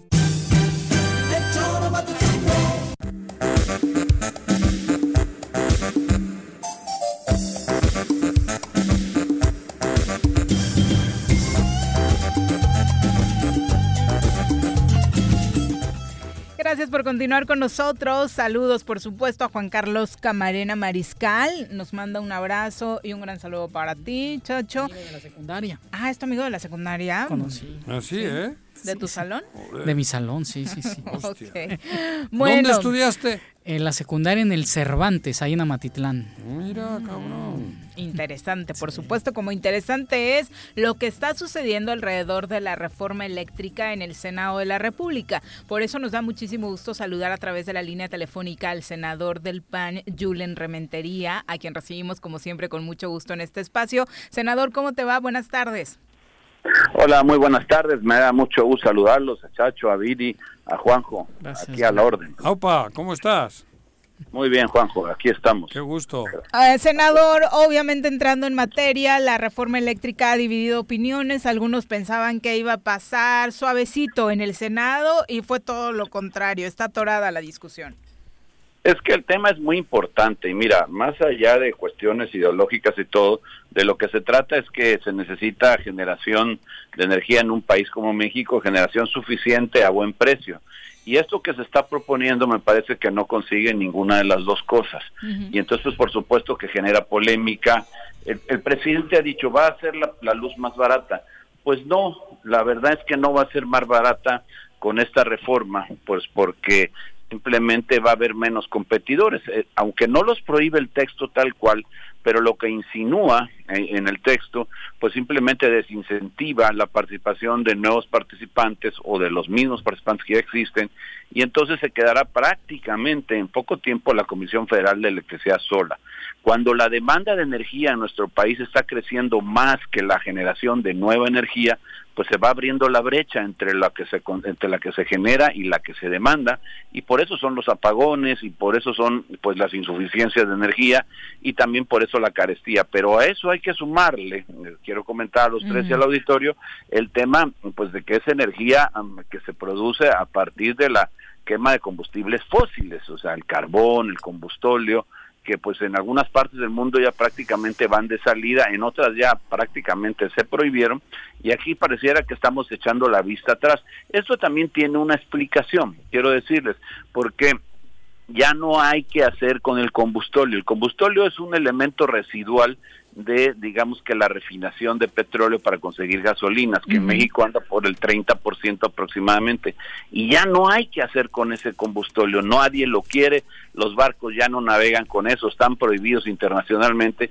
Y de repente, pues no se les ocurre más que decir, bueno, pues produzcamos energía a partir de la quema de combustóleo, pues con el daño al ambiente que se hace y lo caro que esto representa. Entonces, es una energía que va a ser más sucia, mucho más sucia, eh, va a ser, no la energía, me refiero a la forma de generarla, por supuesto va a ser una energía mucho más cara y además vamos a tener, por supuesto, insuficiencia en un, en uno cuanto tiempo porque ya hoy la curva de, de la demanda frente a lo que es la generación se va abriendo poco a poco de unos años para acá. Hay que recordar que desde el 3 de diciembre de 2018 se suspendieron las subastas para la generación de nueva nuevos campos de energía, de producción de energía eléctrica en nuestro país. Y entonces las subastas eléctricas, como se le conocía. Entonces, claro, con el paso del tiempo, pues se va haciendo cada vez más importante la diferencia, ¿no? Eh, decía por acá Juan José en tono sarcástico, no sé si se atreva a decirlo hoy, pero eh, ha mencionado durante la semana en los análisis que hemos tenido de ahora los panistas ya salieron ecologistas, se acaban de acordar que hay que cuidar al planeta. Ajá. Yo estoy seguro que sí se atreve Juanjo eso y más, pero... Seguro que tienes acciones en Iberdrola, seguro. No, ni siquiera ahí porque también las están correteando aquí en Tuxpan, por ejemplo, sin ir muy lejos. Eh, no, pero pero mira, yo no yo ni siquiera mi énfasis es en el medio ambiente, si te diste cuenta, no puede haber un país que se quiera desarrollar si no hay energía, si no hay no hay la suficiencia de energía que sea constante, que sea a un precio accesible. Y hoy pareciera que vamos rumbo hacia allá. Con todo y que a lo mejor a Juanjo no no le guste mucho lo que digo de repente, pero pero lo que sí quiero decir es que eh, los números ahí están es una energía más cara, está ahí está el costo de una y de otra. Entonces, si tú compras energía más cara, ¿cómo la vas a vender? Pues más cara o la tienes que subsidiar. Pregunto yo, ¿con el dinero de quién? De, qué programa, de qué tipo de impuestos, de dónde, a, qué, a qué otra parte del gasto le vas a recortar, ¿vale la pena eso? Entonces yo, yo creo que sinceramente, sin entrar en, polémica, no quisiera hacerlo, lo que me parece a mí es que el presidente aquí se equivoca, porque al final lo que está haciendo es una apuesta para convertir al sistema eléctrico que sea preponderante a partir de la Comisión Federal de Electricidad, cuando la Comisión Federal de Electricidad lo que necesita es que le ayuden, que le aligeren la carga. Eh, eh, claro que hay que ayudarlas, una empresa productiva del Estado, igual que Pemex. Yo no estoy contra eso, no tengo nada contra eso. Lo que me parece es que prácticamente dejarles el monopolio otra vez, pues no es una buena idea. El punto, no, lo fue en el, no lo fue en el pasado y no creo que sea buena ahora, ¿no? Eh, el punto por el que se está promoviendo esta reforma, según el presidente, es para fortalecer al Estado mexicano en el tema eléctrico, en este caso. Pero yo la pregunta, a mí me gustaría, no, no va a ocurrir, pero a mí me gustaría poder platicar con el presidente. ¿Quién le dijo que esto la va a fortalecer? A la, a la, industria eléctrica en nuestro país, a partir de qué base o de qué datos sustenta esa afirmación. Esto no es verdad. A ver, eh, hoy la energía que se produce en este país todavía es una cantidad pequeña, pero bueno, en términos absolutos es importante lo que produce el, sector privado, digámoslo así, a partir de energías de fuentes renovables como el sol, como el, el aire, en fin, el agua, pues. Pero al final de cuentas, si, si le dejamos toda la tarea a la Comisión Federal de Electricidad, yo no veo por dónde le pueda convenir a México, de ninguna manera, no hay forma que esto sea posible. La, la energía que se produce a través de este tipo de plantas es más cara que la otra. Hay países en el mundo donde donde van migrando poco a poco cada día vez cada vez más hacia el consumo preferentemente de este tipo de energías. Hablan que la intermitencia, que no sé qué, son cosas que ya se han resuelto en otras partes del mundo. Pero, por ejemplo, Hace dos días entrevistábamos también al senador de Puebla, eh, Armenta. Armenta, y nos comentó que, que hay un producto en México, el litio, el litio, que es importantísimo para potenciar las otras energías, los otros sistemas. Y sin embargo, el litio también ya está con un pie fuera antes de que México lo pueda transformar. O sea que aquí hay una merienda rara de todos los negocios. No solo es decir que la energía es obsoleta. La otra también ya la, ya la, ya la comercializaron con, con empresas extranjeras.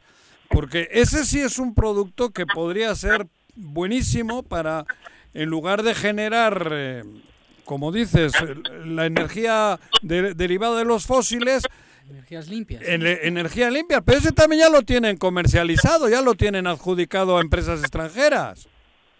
Pero vamos a ver, yo, yo consiento lo que tú dices, estoy de acuerdo con eso. ¿Qué chiste tiene, qué, caso tiene? O sea, vamos a suponer que esto del litio es como lo dices, no tengo el dato exacto y no y no voy a decir como otros que tengo otros datos.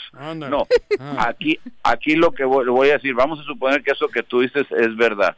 Bueno, ¿qué tiene que ver eso con que vengamos saquemos de cuajo de la competencia a quienes ahora pues estaban produciendo energía limpia? Que lo estaban haciendo de una manera legal y que de alguna forma ahora quieren que solo la Comisión Federal de Electricidad. Fíjate bien lo que propone la lo que propone la, la reforma. Lo que propone la reforma es para que el Centro Nacional de Control de Energía, el CENACE, lo que puede ser que era como quien dice el que despachaba, era como el árbitro entre los jugadores de, digamos, de la industria eléctrica, entre los distintos participantes, decía, bueno, le tenemos que comprar energía primero al que lo dé más barato y sea confiable, ok. Y ahora resulta que a partir de esta reforma, no, a partir de esta reforma, Comisión Federal primero se compra la energía de ellos, que por cierto es la más cara y la más contaminante, pero dejemos la contaminación afuera, por lo que dijeron hace rato, es la más cara y resulta que ahora pues vamos a comprar la más barata al final. La mezcla en el precio, Juanjo, no se necesita hacer no se necesita ser actuario, va a ser un precio mayor. Entonces vas a tener que necesariamente dos cosas, o aumentar el precio al consumidor, o sea, a ti, a mí, a todos los que nos escuchan, a Viri, a Chacho, a todos, o de plano vas a tener que subsidiar. Y entonces, bueno, ¿en dónde, ¿en dónde gana México ahí? Esa es mi pregunta. Entonces, cuando en todo el mundo las cosas están sucediendo de otra manera, me parece, y lo digo con mucho respeto, me parece que esto lleva una carga ideológica altísima que, que, que no, no va a resultar bien, que no, que además, ojo, si llegara a pasar, ya están convocando para el lunes la sesión de la comisión. Se dice extraoficialmente que el jueves la quieren pasar. ¿Cuáles son las prisas? ¿Cuáles son las prisas? Estamos hablando de una decisión de, una envergadura importantísima para el para el país y de repente pues lo quieren sacar así a bote pronto. Francamente me parece que lo que queda detrás de todo esto pues es simplemente un capricho, un capricho para poder hacer las cosas como pues como el presidente lo viene diciendo. Eh, sobre estos dichos, la, la secretaria Rocionale lo que señala es que lo que se trata de impulsar es la soberanía por encima de los negocios. Pero, y, y es, por ejemplo, algunos otros países que tienen inversiones o que producen energía de otra forma son menos soberanos que México. Mentira, pamplinas, diría diría Juanjo. Eso, no, Juanjo senador dice más feo, eh, perdón. Bueno, sí, pero yo no, pero yo no soy Juanjo, yo por eso me educo, yo por eso me, contengo un Usted es educado, aunque, aunque soy vera, aunque soy veracruzano. Yo hubiese dicho son chingaderas. no necesitábamos tus palabras. Eso mismo, eso mismo, ya lo dijiste. eso que dice Rocío, vamos, no se lo cree ni ella. O sea, es mentira. No va esto por la soberanía ni nada. Si fuera por la soberanía, nosotros en soberanía tenemos muchas otras cosas que hacer antes que, que la energía la produzca solo la Comisión Federal de Electricidad. O sea, ¿a poco eh, eh, deja es menos soberano el país que produce eh, energía a partir de, fuentes renovables como el, como la luz, como digo, como el sol, como el aire, como todo eso? Es mentira. Mentira, lo que están tratando de justificar algo que no tiene justificación. A mí me parece que es algo verdaderamente regresivo. Y ojo, no perdamos de vista algo importante. La, la inversión en este país se puede desincentivar. Así es, por ahí, Le estamos, le estamos dando un muy mal mensaje a los inversionistas. Y no hablo de los extranjeros, ¿eh? hablo de los nacionales que tienen mucha lana y que dice, bueno, yo para qué arriesgo mi lana aquí, mejor la guardo para otros momentos o me la llevo a no sé dónde para que mientras aquí vemos qué pasa con este señor y con su gobierno, ¿no? Entonces, pero es que es ahí donde digo, yo no yo no veo por dónde gana el país, en dónde ayuda a los pobres que tanto dice que va a ayudar, le va a costar más la luz, va a ser además insuficiente, de por sí va a ser más sucia. Entonces, ¿cuál cuál es la razón realmente de esto en el fondo? Esto que dice Rocío es absolutamente una aberración y ojalá la tuviera yo de frente para decírselo. Senador, gracias. Eh, tienes toda la razón en el tema de, inversión. Tú tienes que hacer atractivo a, un país, a un estado.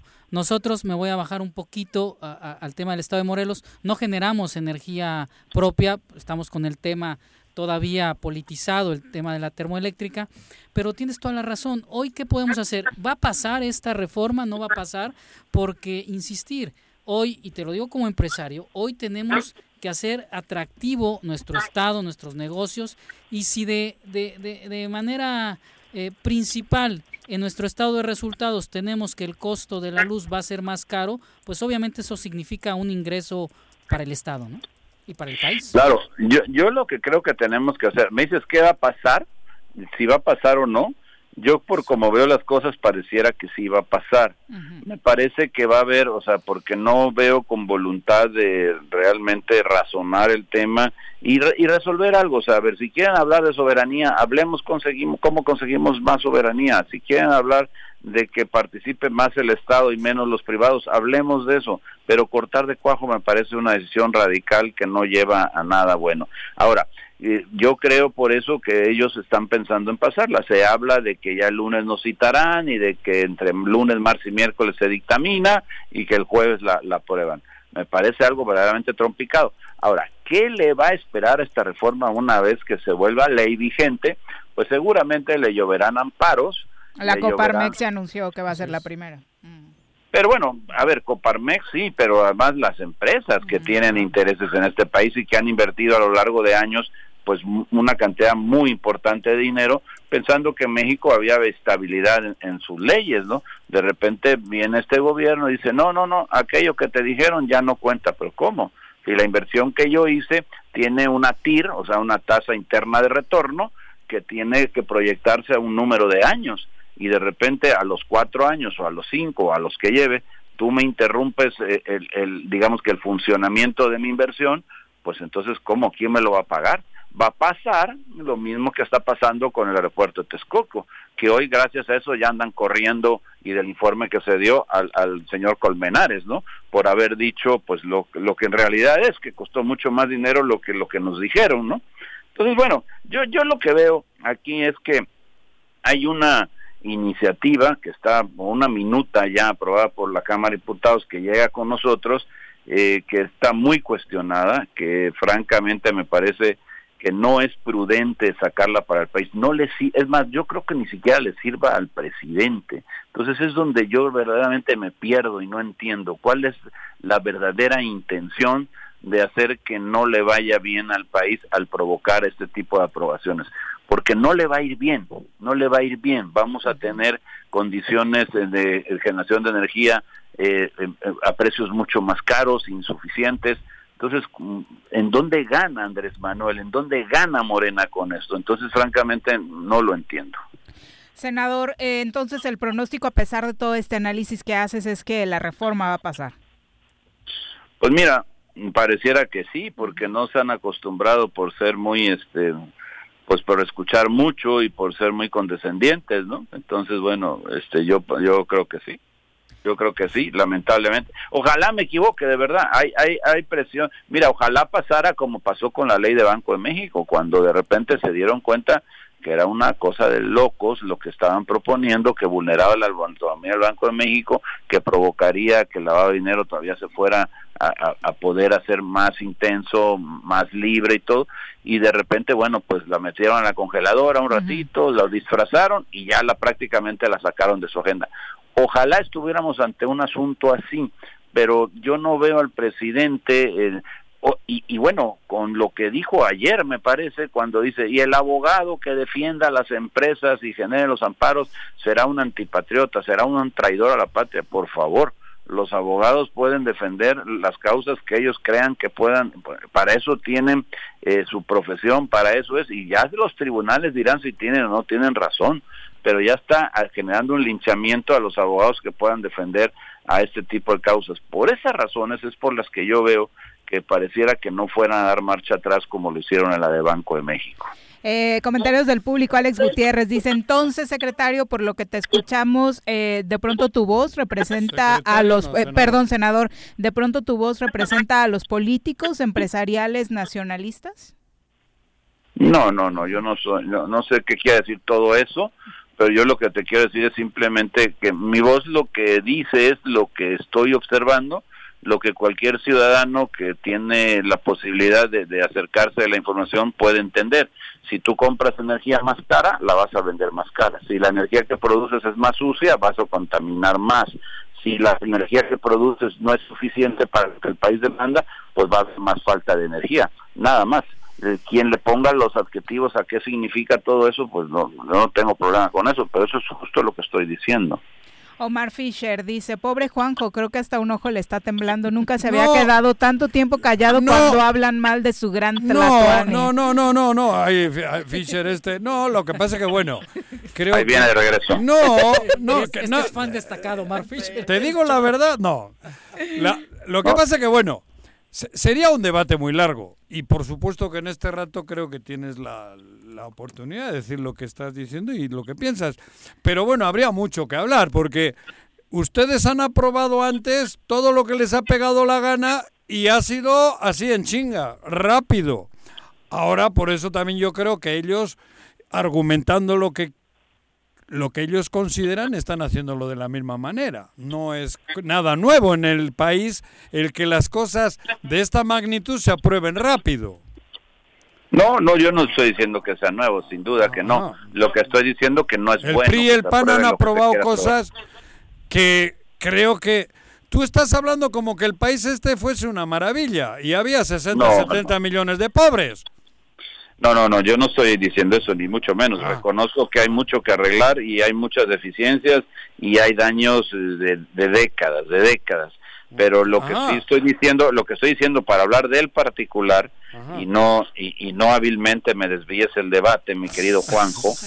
Este es simplemente estamos hablando de si conviene o no conviene esta propuesta de reformas a la ley de la industria eléctrica. Y desde mi punto de vista, creo que no le conviene ni siquiera al presidente. Y respeto tu punto de vista, por eso estaba más calladito. Eh, Iván Vilar, para finalizar en los comentarios del público, dice, la Comisión Federal de Electricidad no necesita que la ayuden, solo necesita que la dejen trabajar. La reforma de Peña le dio una fuerte entrada a capital privado con condiciones demasiado ventajosas, es decir, se dejó el negocio en manos de privados y eso es lo que habría que revertir.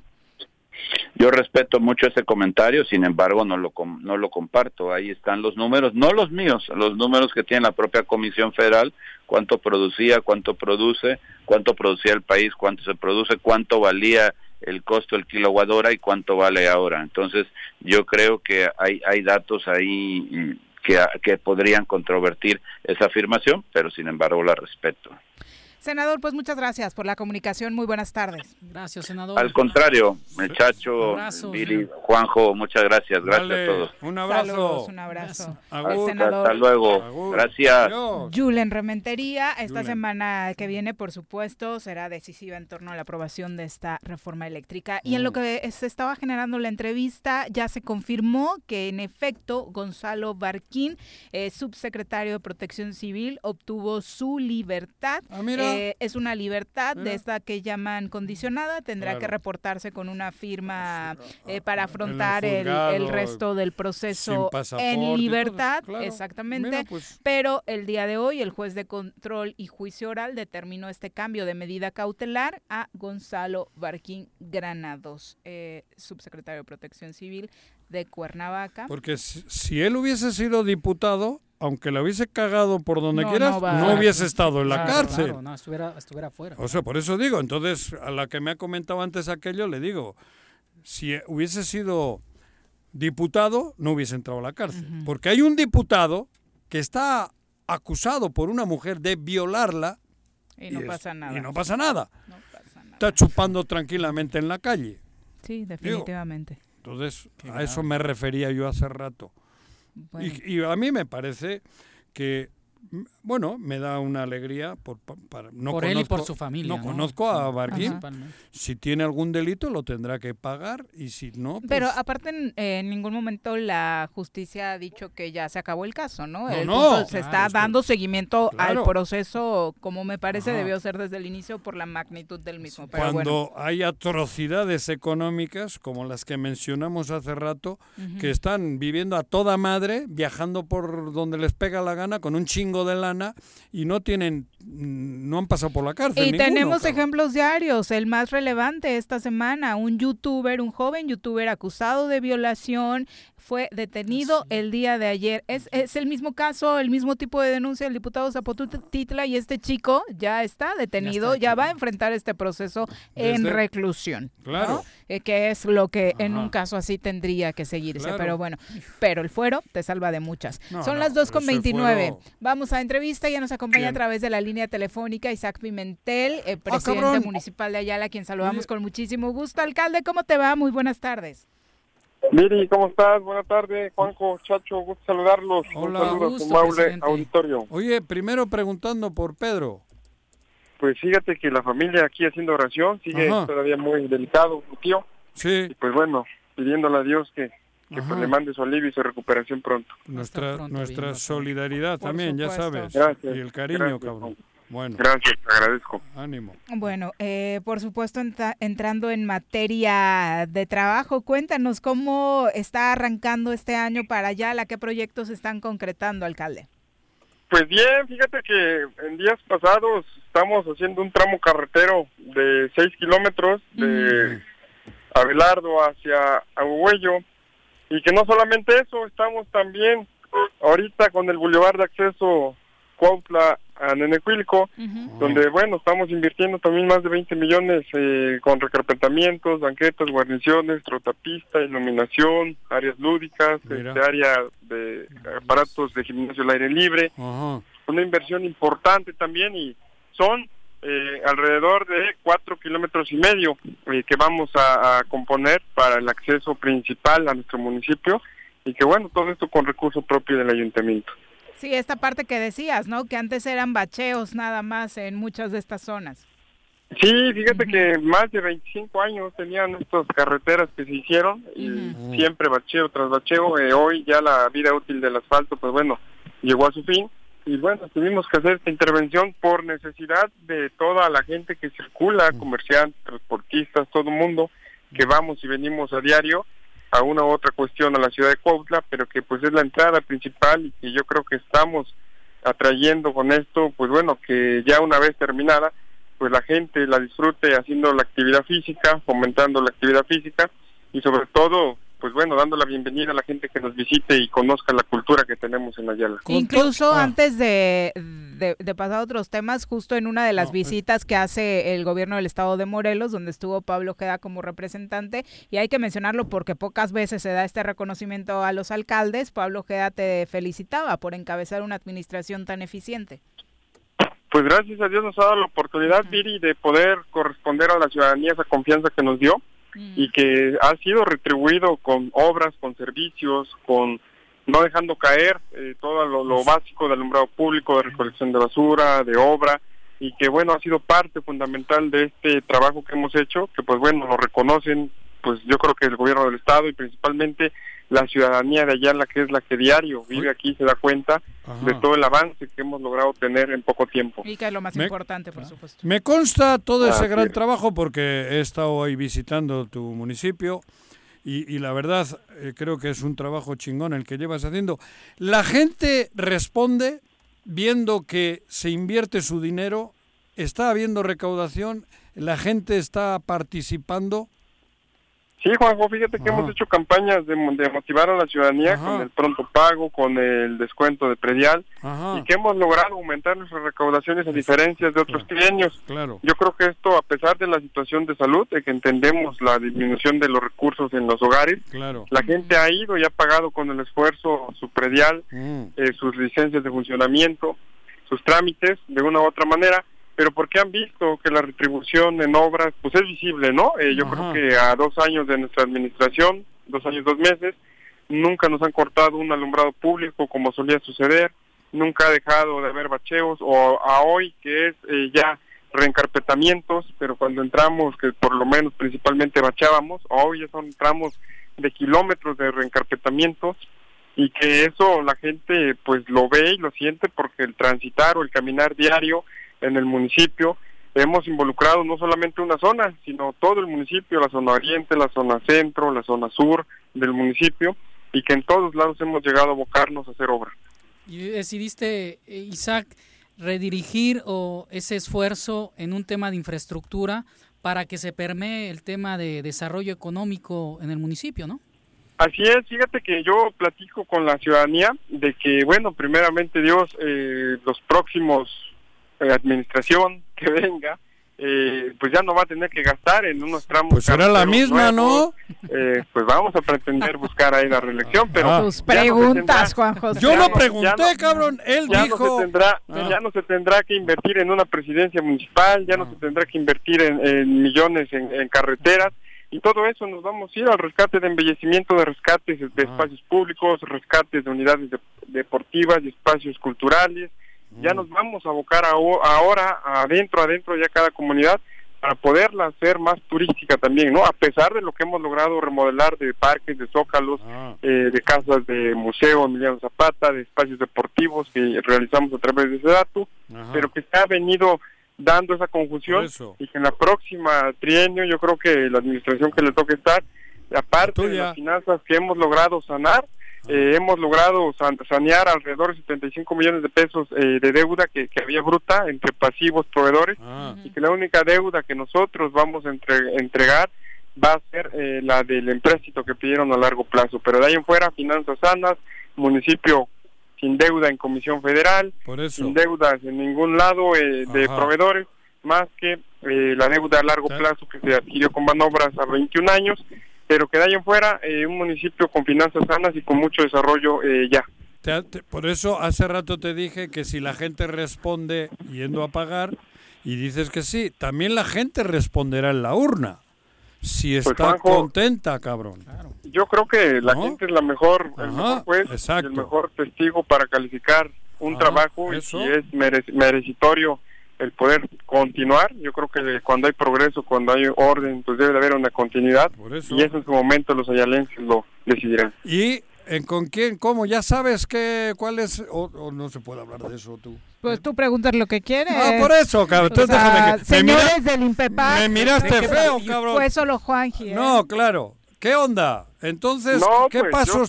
¿Qué? Dime algo. Yo estoy a la espera, yo estoy ahorita ah. esperando los tiempos. Este, ya en próximos días, el 8, ah. se abren los registros. y en su momento, pues bueno, ya contendremos ya por, por donde unos amigos van también, de igual manera en el mismo barco. Ah, cabrón. Mi amigo Agustín ahí que por ahí anda. No me digas. No me des esa alegría. Y hay, este, hay avances, ahí va avances. Oh, Lo dejaste impactado, alcalde. Qué bueno, en su momento caminaremos. Me callo, me callo. Por ese lado, por ese lado también. Deberías de ver, este presidente, cómo le cambió la cara. Sí, cabrón. Eh, hasta los ojos le brillan. Hostia. Alcalde, pues muchas gracias por la comunicación. Sí, Juanjo, Chacho, un saludo, que esté muy bien. Oye, y, supongo que estás enojado por esta imitación que hace Juanjo de pronto de tus fotos en Facebook, ¿no? Ya agarró tu look acá de sombrero. ¡Ay, güey! Ya, ya, ya, ya, ya, no lo vamos a traer más seguido al sol para que agarre color. Le falta agarrar colores. Ya me falta agarrar color. ¡Ah, cabrón! Ya. Gracias, Entre el Marías también sale el sol. Un saludo, compañero. Bye, Isaac, qué gusto. Pimentel. Sí, te hace falta agarrar color, güey, definitivamente. Ya, me, ya me he jodido, güey. 2 con 37, vámonos a pausa, volvemos. Un día como hoy. 26 de febrero de 1863. El gobierno del presidente Benito Juárez emite el último decreto de las leyes de reforma, por el cual se extinguen todas las comunidades religiosas,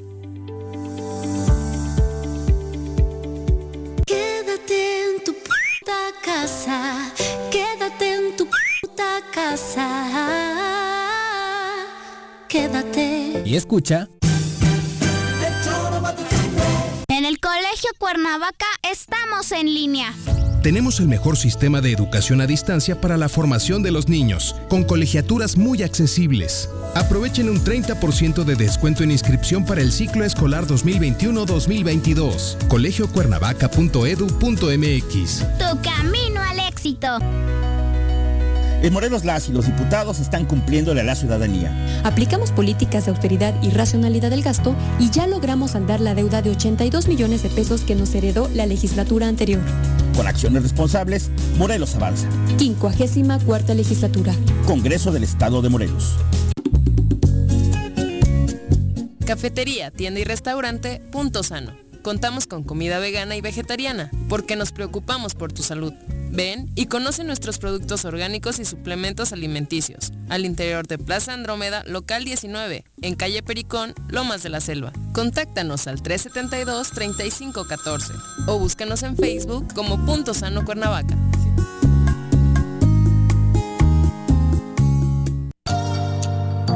Vecino de la colonia 3 de Mayo, aprovecha los descuentos que en febrero y marzo el sistema de agua potable tienen para ti. 100% de descuento en recargos y gastos de cobranza en meses vencidos. Aprovecha y ponte al corriente. Recuerda que con tus pagos tenemos más y mejores servicios. Emiliano Zapata, un gobierno certificado por la gente. Administración 2019-2021. Si quieres consentir a tu mascota, el mejor lugar para hacerlo es Clínica Veterinaria Mundo Mascota.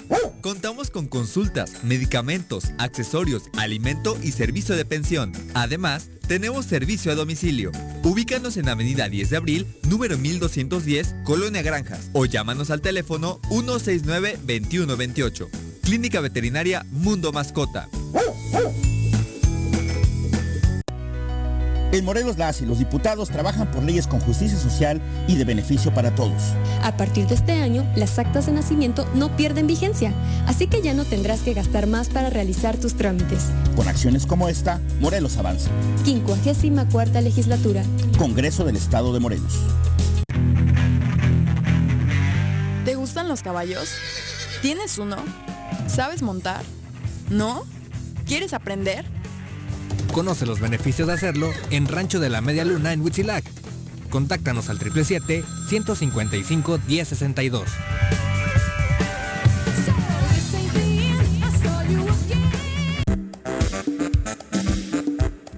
¿Quieres interactuar con nosotros? Búscanos en nuestras redes sociales como El Choro Matutino. Agréganos en WhatsApp al 777-443-4208. ¿Y por qué no? Sintonízanos desde la página web www.elchoromatutino.com. También puedes llamarnos a cabina al 311-6050. De lunes a viernes, de 1 a 3 de la tarde por Radio Desafío. Somos la mejor revista informativa del país. Somos... Quédate en casa. Quédate en casa. Quédate en casa. Quédate en casa. Quédate, quédate, quédate. Y escucha.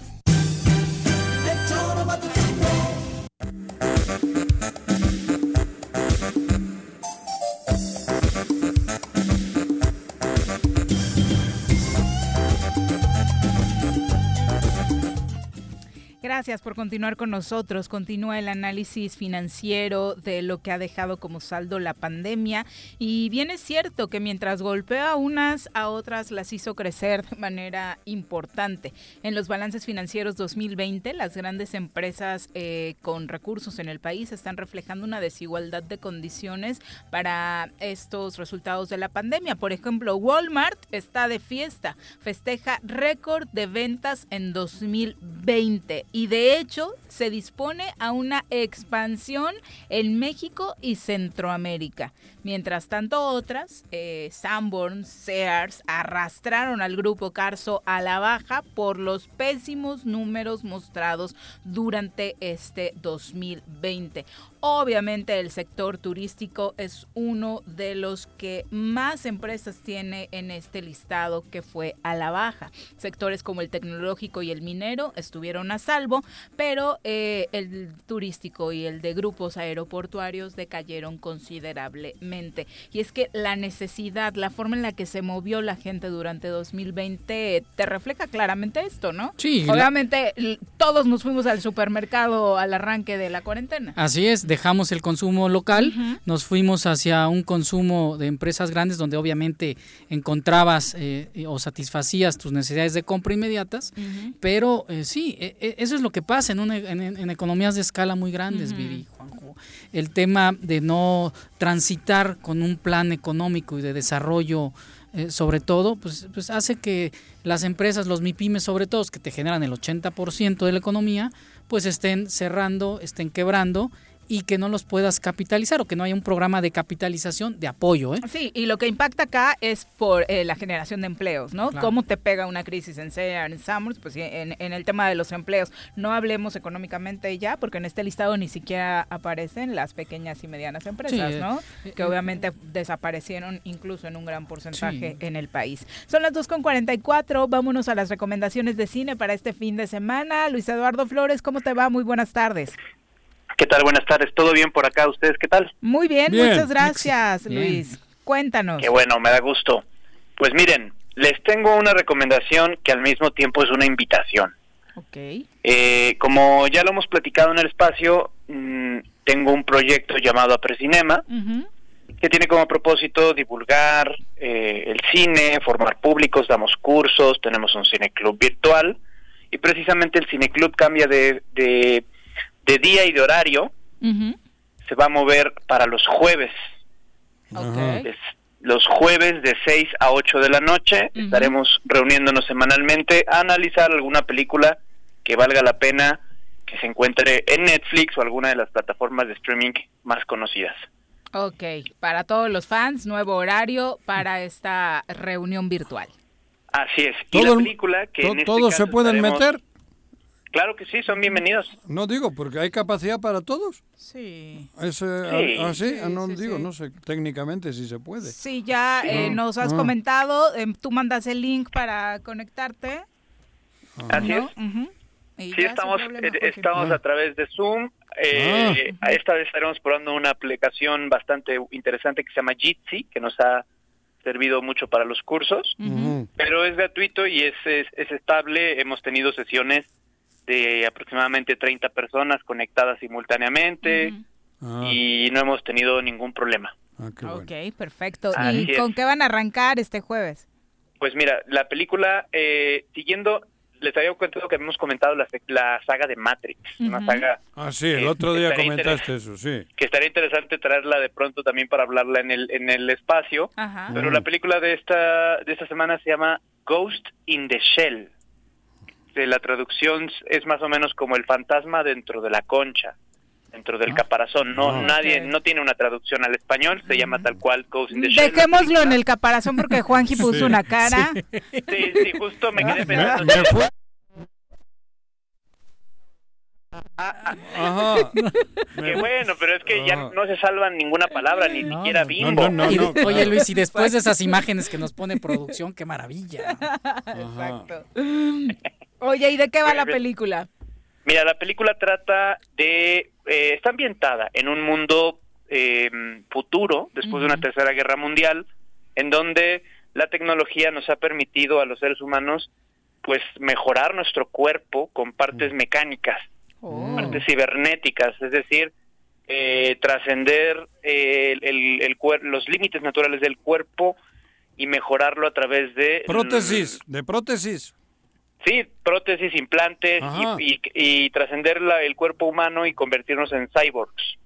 Prácticamente ningún ser humano eh, no está ya con algún tipo de modificación, son mm. muy raros de hecho, y pues esta película es famosa por ser eh, un hito de la animación y de la ciencia ficción. Se estrenó en el año de 1995 y ha sido una toda una proeza que hasta la fecha se, vuelve una película de culto animada. Es japonesa, la dirige Mamoru Oshii y pues bueno, es una película que va de generación en generación asombrando en el apartado visual, en el apartado musical, pero también en el argumento de la película que está plagado de eh, referencias a la filosofía, cuestionamientos acerca de, pues, qué significa ser una persona, qué es lo mm. que verdaderamente nos, dota de identidad, por ejemplo. Claro. Oye, pero digo, saliendo, estoy acá googleando para buscar imágenes y obviamente hay una confusión porque me salen imágenes del anime y otras de Scarlett Johansson. ¿Cuál es la película que vas a, proyectar? El anime, la original de 1995, dirigida por Mamoru Oshii. De hecho estuvo, la película estuvo loada en festivales internacionales. Cabe destacar que tuvo una segunda parte estrenada unos cuantos años después, que inclusive participa en el Festival de Cannes contendiendo a Mejor Película. Es de estas películas que impulsan los límites de la animación japonesa, que muchas veces se estigmatiza, se prejuicia de ser algo infantil. Esta película definitivamente no es para niños. Ok. Oye, ¿y el mensaje final que, por el que apuesta esta película es el sí a, que en un futuro podamos tener este tipo de transformaciones como seres humanos?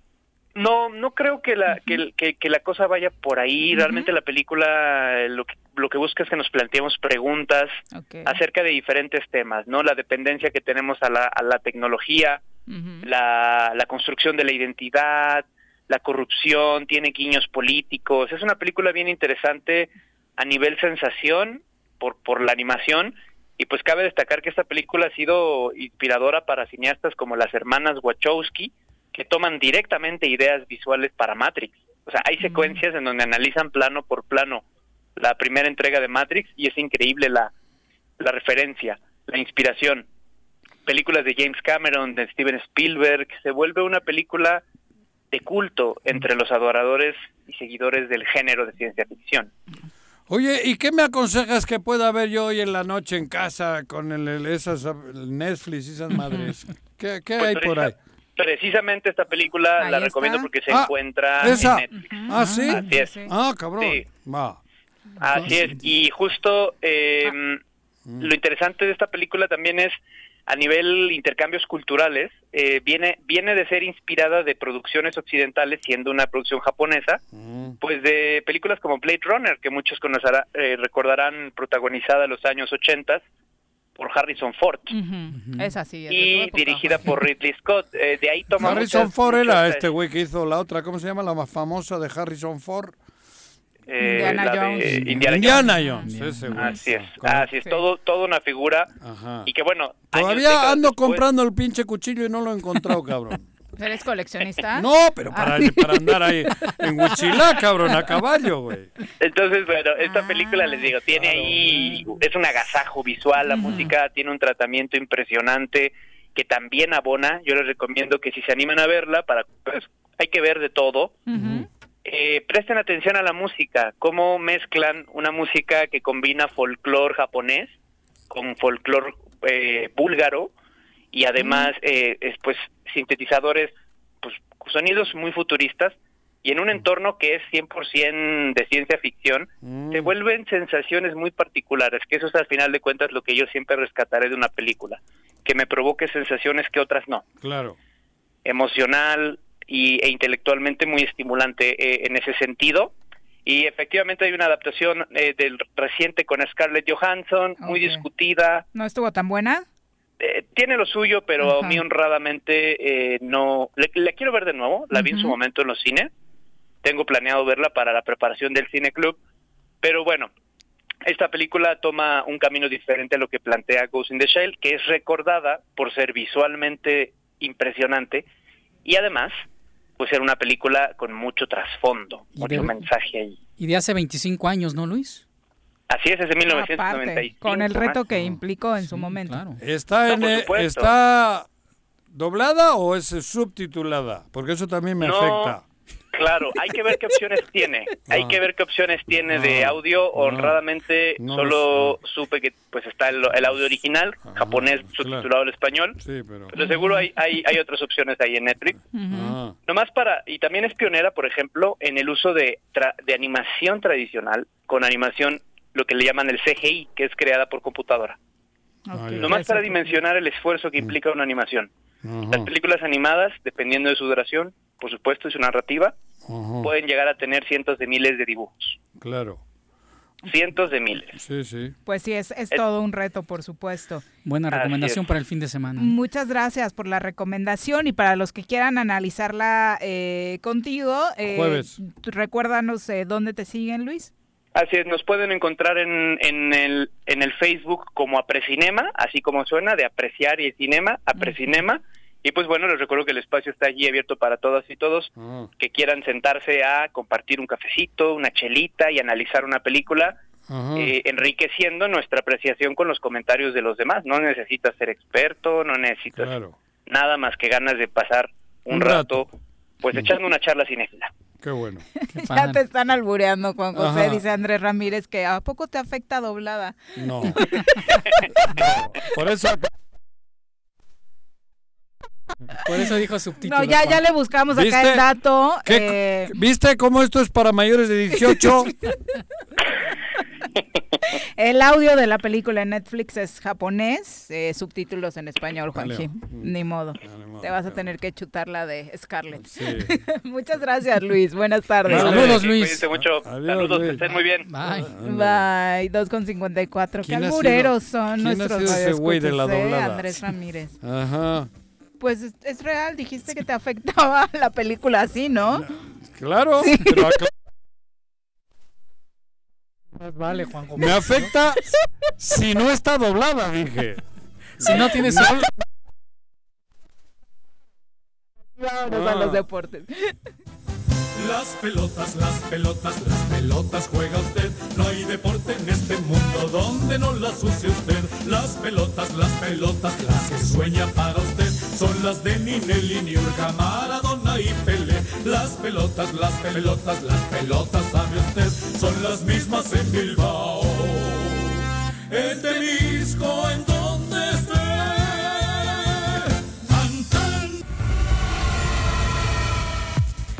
Bruno, ¿cómo te va? Muy buenas tardes. Bruno. Hola, Bruno, buenas tardes, tardes. Viri, Juanjo y Chacho. Mucho gusto estar aquí otra vez con ustedes. Muchas gracias. Pon el lado serio, que aquí Juanjo se puso Sí, sí, alburero sí. y descontroló todo. Yo estoy Bruno. triste por los tres puntos, sí, insisto. Ah. pero- Sí, bueno, era. A la América también creo que le cayó doblada el otro. Con los tres puntos. algo histórico, ¿eh? Por primera vez castigan a el club más, eh, pues, más poderoso, entre comillas, el que maneja, ha manejado, influye más en el fútbol mexicano. Y lo castigan. Tal vez, no creo que el Atlas se merecería los tres puntos porque no los ganó en la cancha. reglamento es reglamento. Sí, habrá, habrá que cambiar esa, El partido se juega a tres puntos y uno de los dos se los lleva. Y parte del juego limpio es cumplir con el reglamento, ¿no? Sí. Y los puntos están en, en juego. Si el América los perdió, se los lleva el otro no es que favorecieron. Oye, Juanjo, pero no podría el América ya, ya no, ya no. O sea, ya no puede decir, ya oye, dijo no. que no. Ah, okay. no. Había comentado Santiago Baños, su director deportivo, que habría, podrían ir al TAS y ganar el caso, pero creo que ya no van a acceder a proceder. No, ya dijeron que no, pero porque no lo ganaban. Sí, no, porque no lo ganaban. Sería... No lo ganaban. De hecho, están en el plan de vamos a despedir a quien fue el responsable de eso, ¿no? Oye, pero que, fue, que fue un tema del celular, ¿no? Sí, fue un tema de una fotografía de la convocatoria, donde no se veía el último nombre, era de Federico Viñas. Y no lo terminaron a anotar en la lista que se les entrega, creo que una hora antes al cuerpo, al, cuerpo oficial, a los árbitros. Antes de. Y antes de comenzar el partido. Antes de comenzar, Pero tú dijiste, Juanjo, en perdón, en la semana que en, el, en las categorías inferiores eso pasa. Sí, eso no, no, en, las inferiores no, en las divisiones inferiores. Ah. En todas, es el reglamento es el mismo para todo. Oye, Juanjo, y allí sí lo han aplicado, en otras divisiones. En divisiones, inferiores. porque el reglamento es el mismo para todos los que competimos en la Federación Mexicana de Fútbol. No hay dos reglamentos dependiendo la división. Pero no lo podrían haber pasado, Juanjo. Que, pero eso es lo que han hecho siempre con Televisa, cabrón. No, me jodas. Pero era, era evidente que era un tema administrativo, ¿no? No, no, estaba en la banca el jugador. Es un error del club. No, no, no es administrativo. Oficial pero, también. Pero el club, no, el, pobre jugador, Viñas no, no tenía ni idea. Pero a Viñas no le castiga. O sea, lo que argumentan, creo que todos los americanistas es de, pues, ¿en qué influyó? ¿Cuál fue la ventaja? Que sacamos haciendo eso es lo que argumentan de que no tuvo minutos, no dio actividad. Pero la regla dice nadie puede estar en la banca si no está en la, en la cédula arbitral. Punto. Porque si no se pierde el partido por alineación indebida. Y porque si dejas pasar un esto se vuelve un rollo. Porque la alineación es 11 en la cancha y los de banca. Es por el Esa orden. es la alineación. Es por el orden en la cancha. Vámonos a las, a las, a, las inferiores o a las divisiones inferiores. Juan. Ah. ¿Qué pasa si el jugador que normalmente no llegan todos juntos, llega tarde y no lo apuntan? No, no es entra. Que ya no llegan todos juntos. No puede estar en el banquillo, tendría que permanecer en la tribuna o estar... No puede, no, no, puede hacer presencia en el banquillo. Pero aparte han avanzado en eso, ¿no? Digo, dentro de la profesionalización en la tercera ya creo que va mucho mejor ese proceso. reglas. Por eso muchos árbitros opinaron, creo que de manera estúpida, porque ¿eh? estaban acostumbrados a que bueno, hacer esto que perdón, esto que digo. Sí, a que no hay pedo. pasa, los árbitros mismos. Pero ya no, o sea, a Gilberto Alcalá. A Gilberto y a todos. Gilberto también fue. No, claro, cabrón. Gilberto y Chiquimarco ah, fueron los que más defendieron ese, claro, ese punto. Ah, porque este, les gustaba poder decidir ellos cuando las reglas les daban la, fisura para hacerlo. Entonces ahí era donde se creían reyes los árbitros y no son. Hay un reglamento que se tiene que respetar. Y en la banca no puede haber nadie que no esté en, en la cédula del árbitro. Nadie. Punto. Y si no es alineación indebida, porque la alineación son 11 en cancha y la banca. Cuerpo técnico, ni en el cuerpo técnico, ¿eh? Ah, tampoco. No, no. O sea, sí, todo, todo, no sí. puede estar. No puede estar. No, puede haber un auxiliar más, ni un médico por, más. Por eso son este tipo de reglas que de pronto de fuera parecen pecata es minuta, alineación pero indebida es, también, es un ¿eh? punto de orden ahí. El auxiliar sí está y no está en el registro del árbitro, es alineación indebida. Sí, es sancionado el equipo. Y sancionado con los puntos. Con los puntos. Aunque haya goleado 6-0. Y los puntos se los lleva el otro rival. Ahora, los goles se los quitaron a, a Henry Martin. 0-3. Sí. Sí. Creo que queda 0-3. Sí, sí es 3-0 el marcador. En el 3-0 reglamento actual es 3-0 cuando ganas en la mesa. Y no se lo dan, se lo dan al equipo y a ningún Le quitan los jugador. goles a los que... Y los que hicieron los goles los pierden porque el partido ese No cuenta. No cuenta. Es el reglamento, FIFA. Ya estábamos presumiendo que habían hecho lo mismo Córdoba y, y Martín Que de Messi Messi y Suárez, ¿no? Suárez, Sí. perdón. Ya no, valdrá, ya no valdrá tampoco. Bueno, ese penal lo que, vuelvan a intentar. ese penal que tampoco era inexistente. Justicia con lo del penal porque era inexistente. Se está dando con todo, Brunito. Sí lo ¿eh? pisó, Pero bueno, ayer... ayer bueno. Sí, bueno, el penal, Henry Martin pisa al, al defensor. ¡Ah, sí! Joder, Bogotá. Sí, sí, es la primera... ah, dice Enrique Fresé, dice, a mí me parece que quedan bien, les das los puntos al penúltimo lugar, que aparte le quieren ayudar al Atlas, tú te mantienes en tercero y creas un antecedente histórico para menguar la sospecha de muchísimos años de que te ayudan para quedar pero campeón. Está jugando malísimo el América, está jugando mal. Pero está bien, yo entiendo que puede haber eso, pero es un antecedente, una jurisprudencia que va a servir para que las reglas se apliquen. Oye, Juanjo, eso no nunca ha pasado, perdón, Viri, Bruno, en otro país, en otro país, sí. ah, no, sí, errores, sí, claro. De este tipo, de este tipo, claro.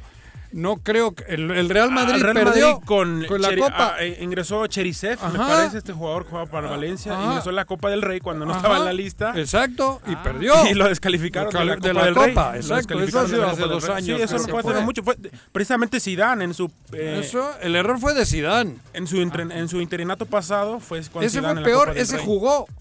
Sí, él sí lo metió. Y no estaba en la, en la, en la relación. Por eso te digo, lo que pasa es que, bueno, aquí se acostumbraba a que tu equipo, el América, pudiese jugar hasta con 14 y no había pedo. No los veían a los otros dos, cabrón. Ya cambió. Ahora fue imposible ocultar a Federico Viñas, que él es el principal señalado, pero es el menos culpable de todo esto. Y ya hay un problema de vestidor. Perdón, Bruno, estamos quitando tiempo. Eh, es un problema ya de vestidor en el América, ¿no? Viñas aparecen unas escenas o unas fotos donde está reclamándole a Baños. Y ah, se pelean. por el tema administrativo. Los jugadores son los más ah, molestos por esta situación. Los jugadores están enojadísimos. está en el ojo del huracán sin deberla ni temerla. Y lo está cepillando Solari, ¿no?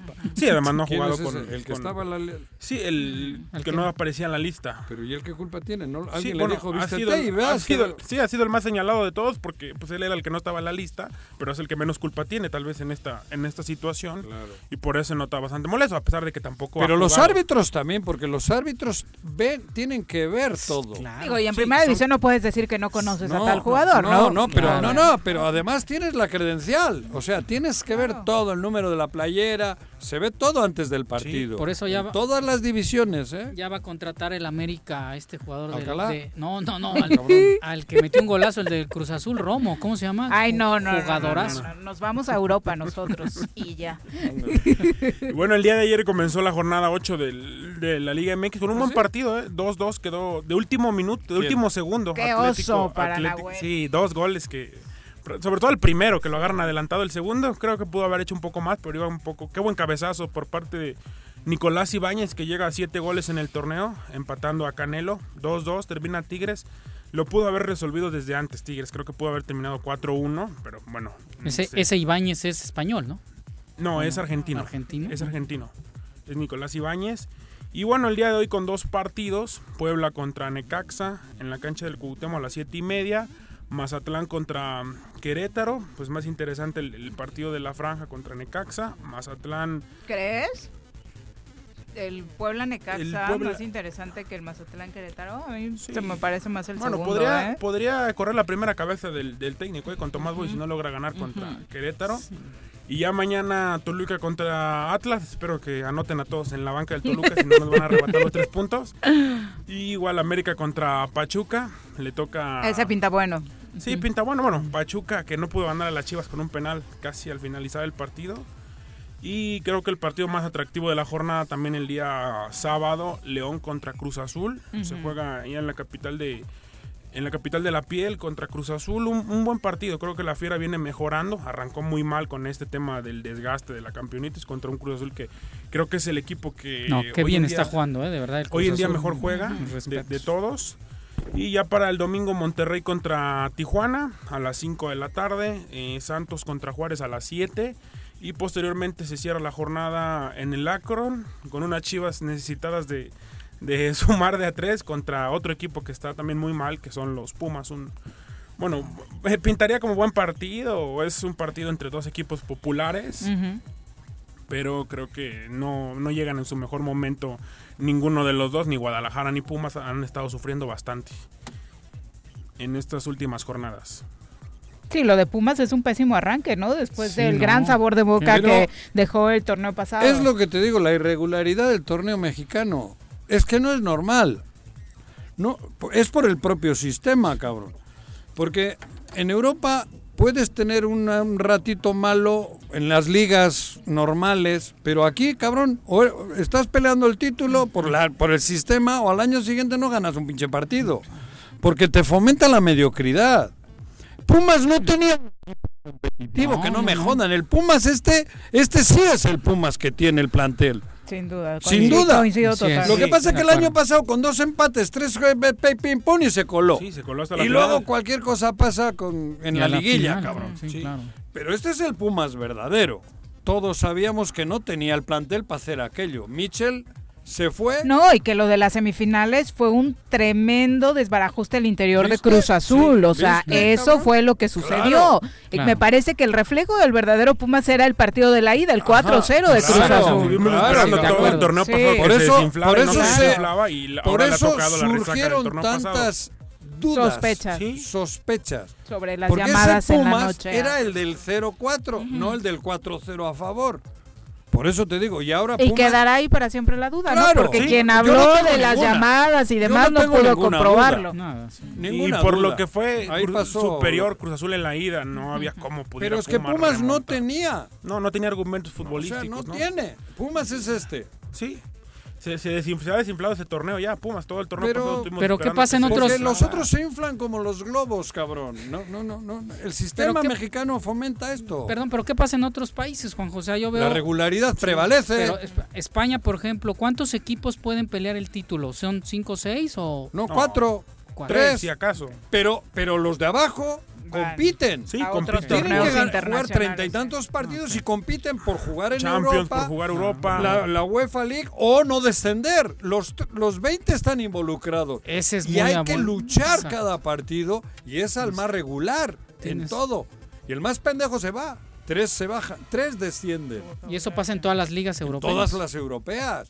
Tienes razón. Aquí que fomenta, no Por eso hemos visto descender grandes. ¿Qué le importa al Atlas? sí que, bueno, una lana, porque tiene que poner una lana, pero te lo dan las televisoras. Al ah. final no lo paga ni el club. Es toda una sarta de mentiras. Sí, que 50 millones, que 100 millones. Pero eso los, te los da la televisora porque estás en primera, no desciendes. O sea, es todo fomentar la mediocridad. Ese es el Pumas. Sí, ese, y ese, es el, sistema mexicano, digo. Sí, y con eso de que no hay descenso, de que esa liguilla esa no es a un campeonato largo, que los tres peores del año se, eso. califican 12, ahora califican 12, todo el mundo califica en este sistema. Y bueno, eso hace que los equipos se hagan más cómodos, que dejen de invertir, que dejen de preocuparse por dar un espectáculo en la tribuna. Y pasa lo que pasa, que pues metes 18 o 19 o 20 a la banca, porque eh, no, hay, no, hay, no hay ni morbo, cabrón. Pues poco a poco ya estarán regresando, ¿no? Eh, el ¿Eh? público a los estadios. para cómo se ven las cosas ya. Este torneo lo podemos terminar con ese mejor Sí, con un poco de, gente. Bueno, en algunos lugares ya hay, como en Mazatlán, ya, lo han permitido, ya lo han permitido el, público. Se decía que para ese partido del domingo entre Chivas y Pumas habría gente, pero, no, ya no, ya no va a haber gente. Y bueno, también el día de mañana estará debutando la Liga TDP el equipo de Tigres de Autepec se jugará un partido ¿Dónde contra... Vamos? ¿Cómo se llama el rival? Fue... Eh, forma ¿Qué, ¿qué eres en el equipo? ¿Qué eres? ¿Qué soy? ¿Yo? ¿Qué, posición? Tienes? Volante por izquierda, cabrón. ¿Con quién vamos a jugar? Dice. El nombre no me acuerdo. Forma Foot Integral. Eso, no me acordaba eso. no me, para retener eso el nombre, cabrón. ¿Cómo se llama? Forma Foot Integral. Vamos con Chequen que estén bien los registros, por sí, favor. Sí, sí, o sea, Juanjo, que cuando tú estás filmando ahí, tú Estás en la cédula. No, no, en ese rato no. Secuela. en ese ah, rato me permiten. Eh, cuando ya va a dar comienzo, yo me tengo que retirar. A la tribuna. Nadie puede estar en la cancha salvo los registrados. Nadie. Porque pierdes por default. Yo si bajo, me pierde el equipo. Si entro, hasta después del partido con el permiso de los árbitros porque les pido permiso. Pero en los 90 minutos no, no puede haber o sea, antes de que empiece el partido puedes estar ahí. Si me permite los árbitros. Ah, ok. Porque si no, tampoco. Eso, fíjate, Nadie. Qué buen punto. Sí, es así el reglamento. Y bueno, ya para despedirnos, Eh, mañana también pelea el Canelo Álvarez contra Abner Gidlirin. El, Canelo se peleó con el Faitelson y estos otra sí, vez. Sí, continúa Faitelson. dice que Faitelson está peleado con, medio México. Oye, pero dice, dice el Canelo que le ganaría a Julio César Chávez. Hazme el favor. Mm. Me parece que... Él dice que yo le ganaría a Julio César Chávez. Allí hay una expresión que no sé si es de aquí o de allí. No, no, no, sea, no hagas el canelo, güey. O sea, no, es, de allá. es de allá. No te hagas del canelo. No, no, pero me parece hasta una falta de respeto. Hasta una falta de respeto Eso para es una falta de respeto. No jodas. Bueno, por Dios. Para nada, no. Ni a Julio César Chávez y el otro que murió en el Salvador Sánchez. Salvador Sánchez, de esos han sido otra cosa, cabrón. Canelo. ¿Y ahora a quién le pusieron? Ah, le. Bueno, ahora sí que es un Yari truco. Divin, Yari Divin. Hable Sí, puta, cualquier día te llaman, güey. Le millones de la obvio, cuatro minutos, ¿eh? Bruno, tú no digas que no. Le saca una cabeza el, el retador al Canelo, una cabeza de Sí, estatura, no. pero va a ser... O sea, que Por eso se pelea con Faitelson, porque lo dijo para pelear otra vez con el ruso. ¿Con Exacto. quién? Con, no, es con el kazajo, Eso, Golovkin. eso. Que se dice que después de esta pelea, si es que el Canelo sale va, ga- gana, Sí, pues pelearía la tercera, la tercera o la cuarta contra Tito. ¿Cómo la gente puede seguir esa payasada? Porque hay mucha gente que le apuesta que Canelo sí fue, nació como una figura creada, pero que se ha ido puliendo y que hoy ya tiene grandes dotes de boxeador. Es el argumento principal que usan No, no, muchos digo, para yo- yo defender su veo. carrera. Creo que la virtud que tiene, según lo que yo, yo eh, hemos leído, es que pega duro. O sea, que tiene Se una prepara pegada muy bien, fuerte, además es un tipo muy profesional. Bueno, eso no pongo en duda. Que pega duro, que no Pero todos por, los por boxeadores. 50 millones de dólares estoy Sí, entrenando es de los deportistas siete meses, cabrón. Lo fue durante mucho tiempo. Ahora ya lo es Mahomes, el de Kansas, pero Canelo fue por, Por eso, mucho tiempo. ¿sabes lo que gana Sí, por no, esa? no, no, bueno. La Ay, cabrón, cantidad de, la gente que, por supuesto, de dinero que ha generado Sí, Canelo es Sí. impresionante. Comercialmente es Pero joder, Julio César era un. No, Julio yo era veía, taquillero. Jul- veía el box Era entonces. impresionante lo que generaba. Y el otro, Sánchez. y Salvador los- Sánchez, Y otros, Sí, bueno, y los muchísimos. otros de- de- de- Sí. a nivel internacional. Bruno, pues la invitación para que nuestro público te escuche. Sí, en punto de las 4 de la tarde Hoy. en Pique Deportivo. cabrón. lunes y viernes, ya en prácticamente en un ratito estaremos arrancando a través de Radio Desafío.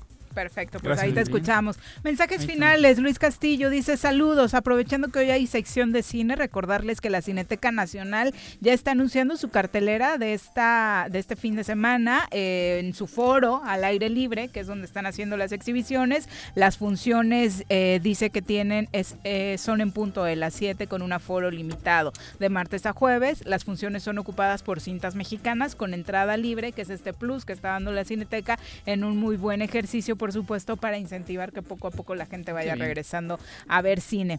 Eh, Iván Vilar también se quedó con la duda, dice... ¿Le gustan dobladas a Juanjo o con subtítulos? Yo diría que mejor con subtítulos, ¿no? ¿Quién ha dicho eso? Iván Vilar. Iván. Iván. Háganlo fan destacado del Te la voy a enviar. Bueno, eh, también dice el reglamento debe ser claro, si no lo cumples no puedes reclamar, Claro. así no hay asegúnes y tampoco se permite que los poderosos hagan lo que quieran, debe terminarse la corrupción y el favoritismo por el bien del deporte. Y finalmente dice, completamente de acuerdo con el comentario de Juanjo en cuanto a que al sistema, el sistema fomenta la mediocridad del fútbol mexicano, duda. evitan que, que crezca eh, la corrupción y los favoritismos evitan que el fútbol crezca. Eh, muchas gracias a todos por acompañarnos. Dice Ivonne Barrera, son pugilistas y sí le gana el Canelo. Eh, bueno, sí, que, que sí gana Ah, el sí. Canelo. Creo que Ivonne sí es fan. Muchas gracias, Chacho, por No, acompañarnos. Al contrario, Viris, muchísimas gracias. Viri, Juanjo, Chacho. Bruno y a toda la producción.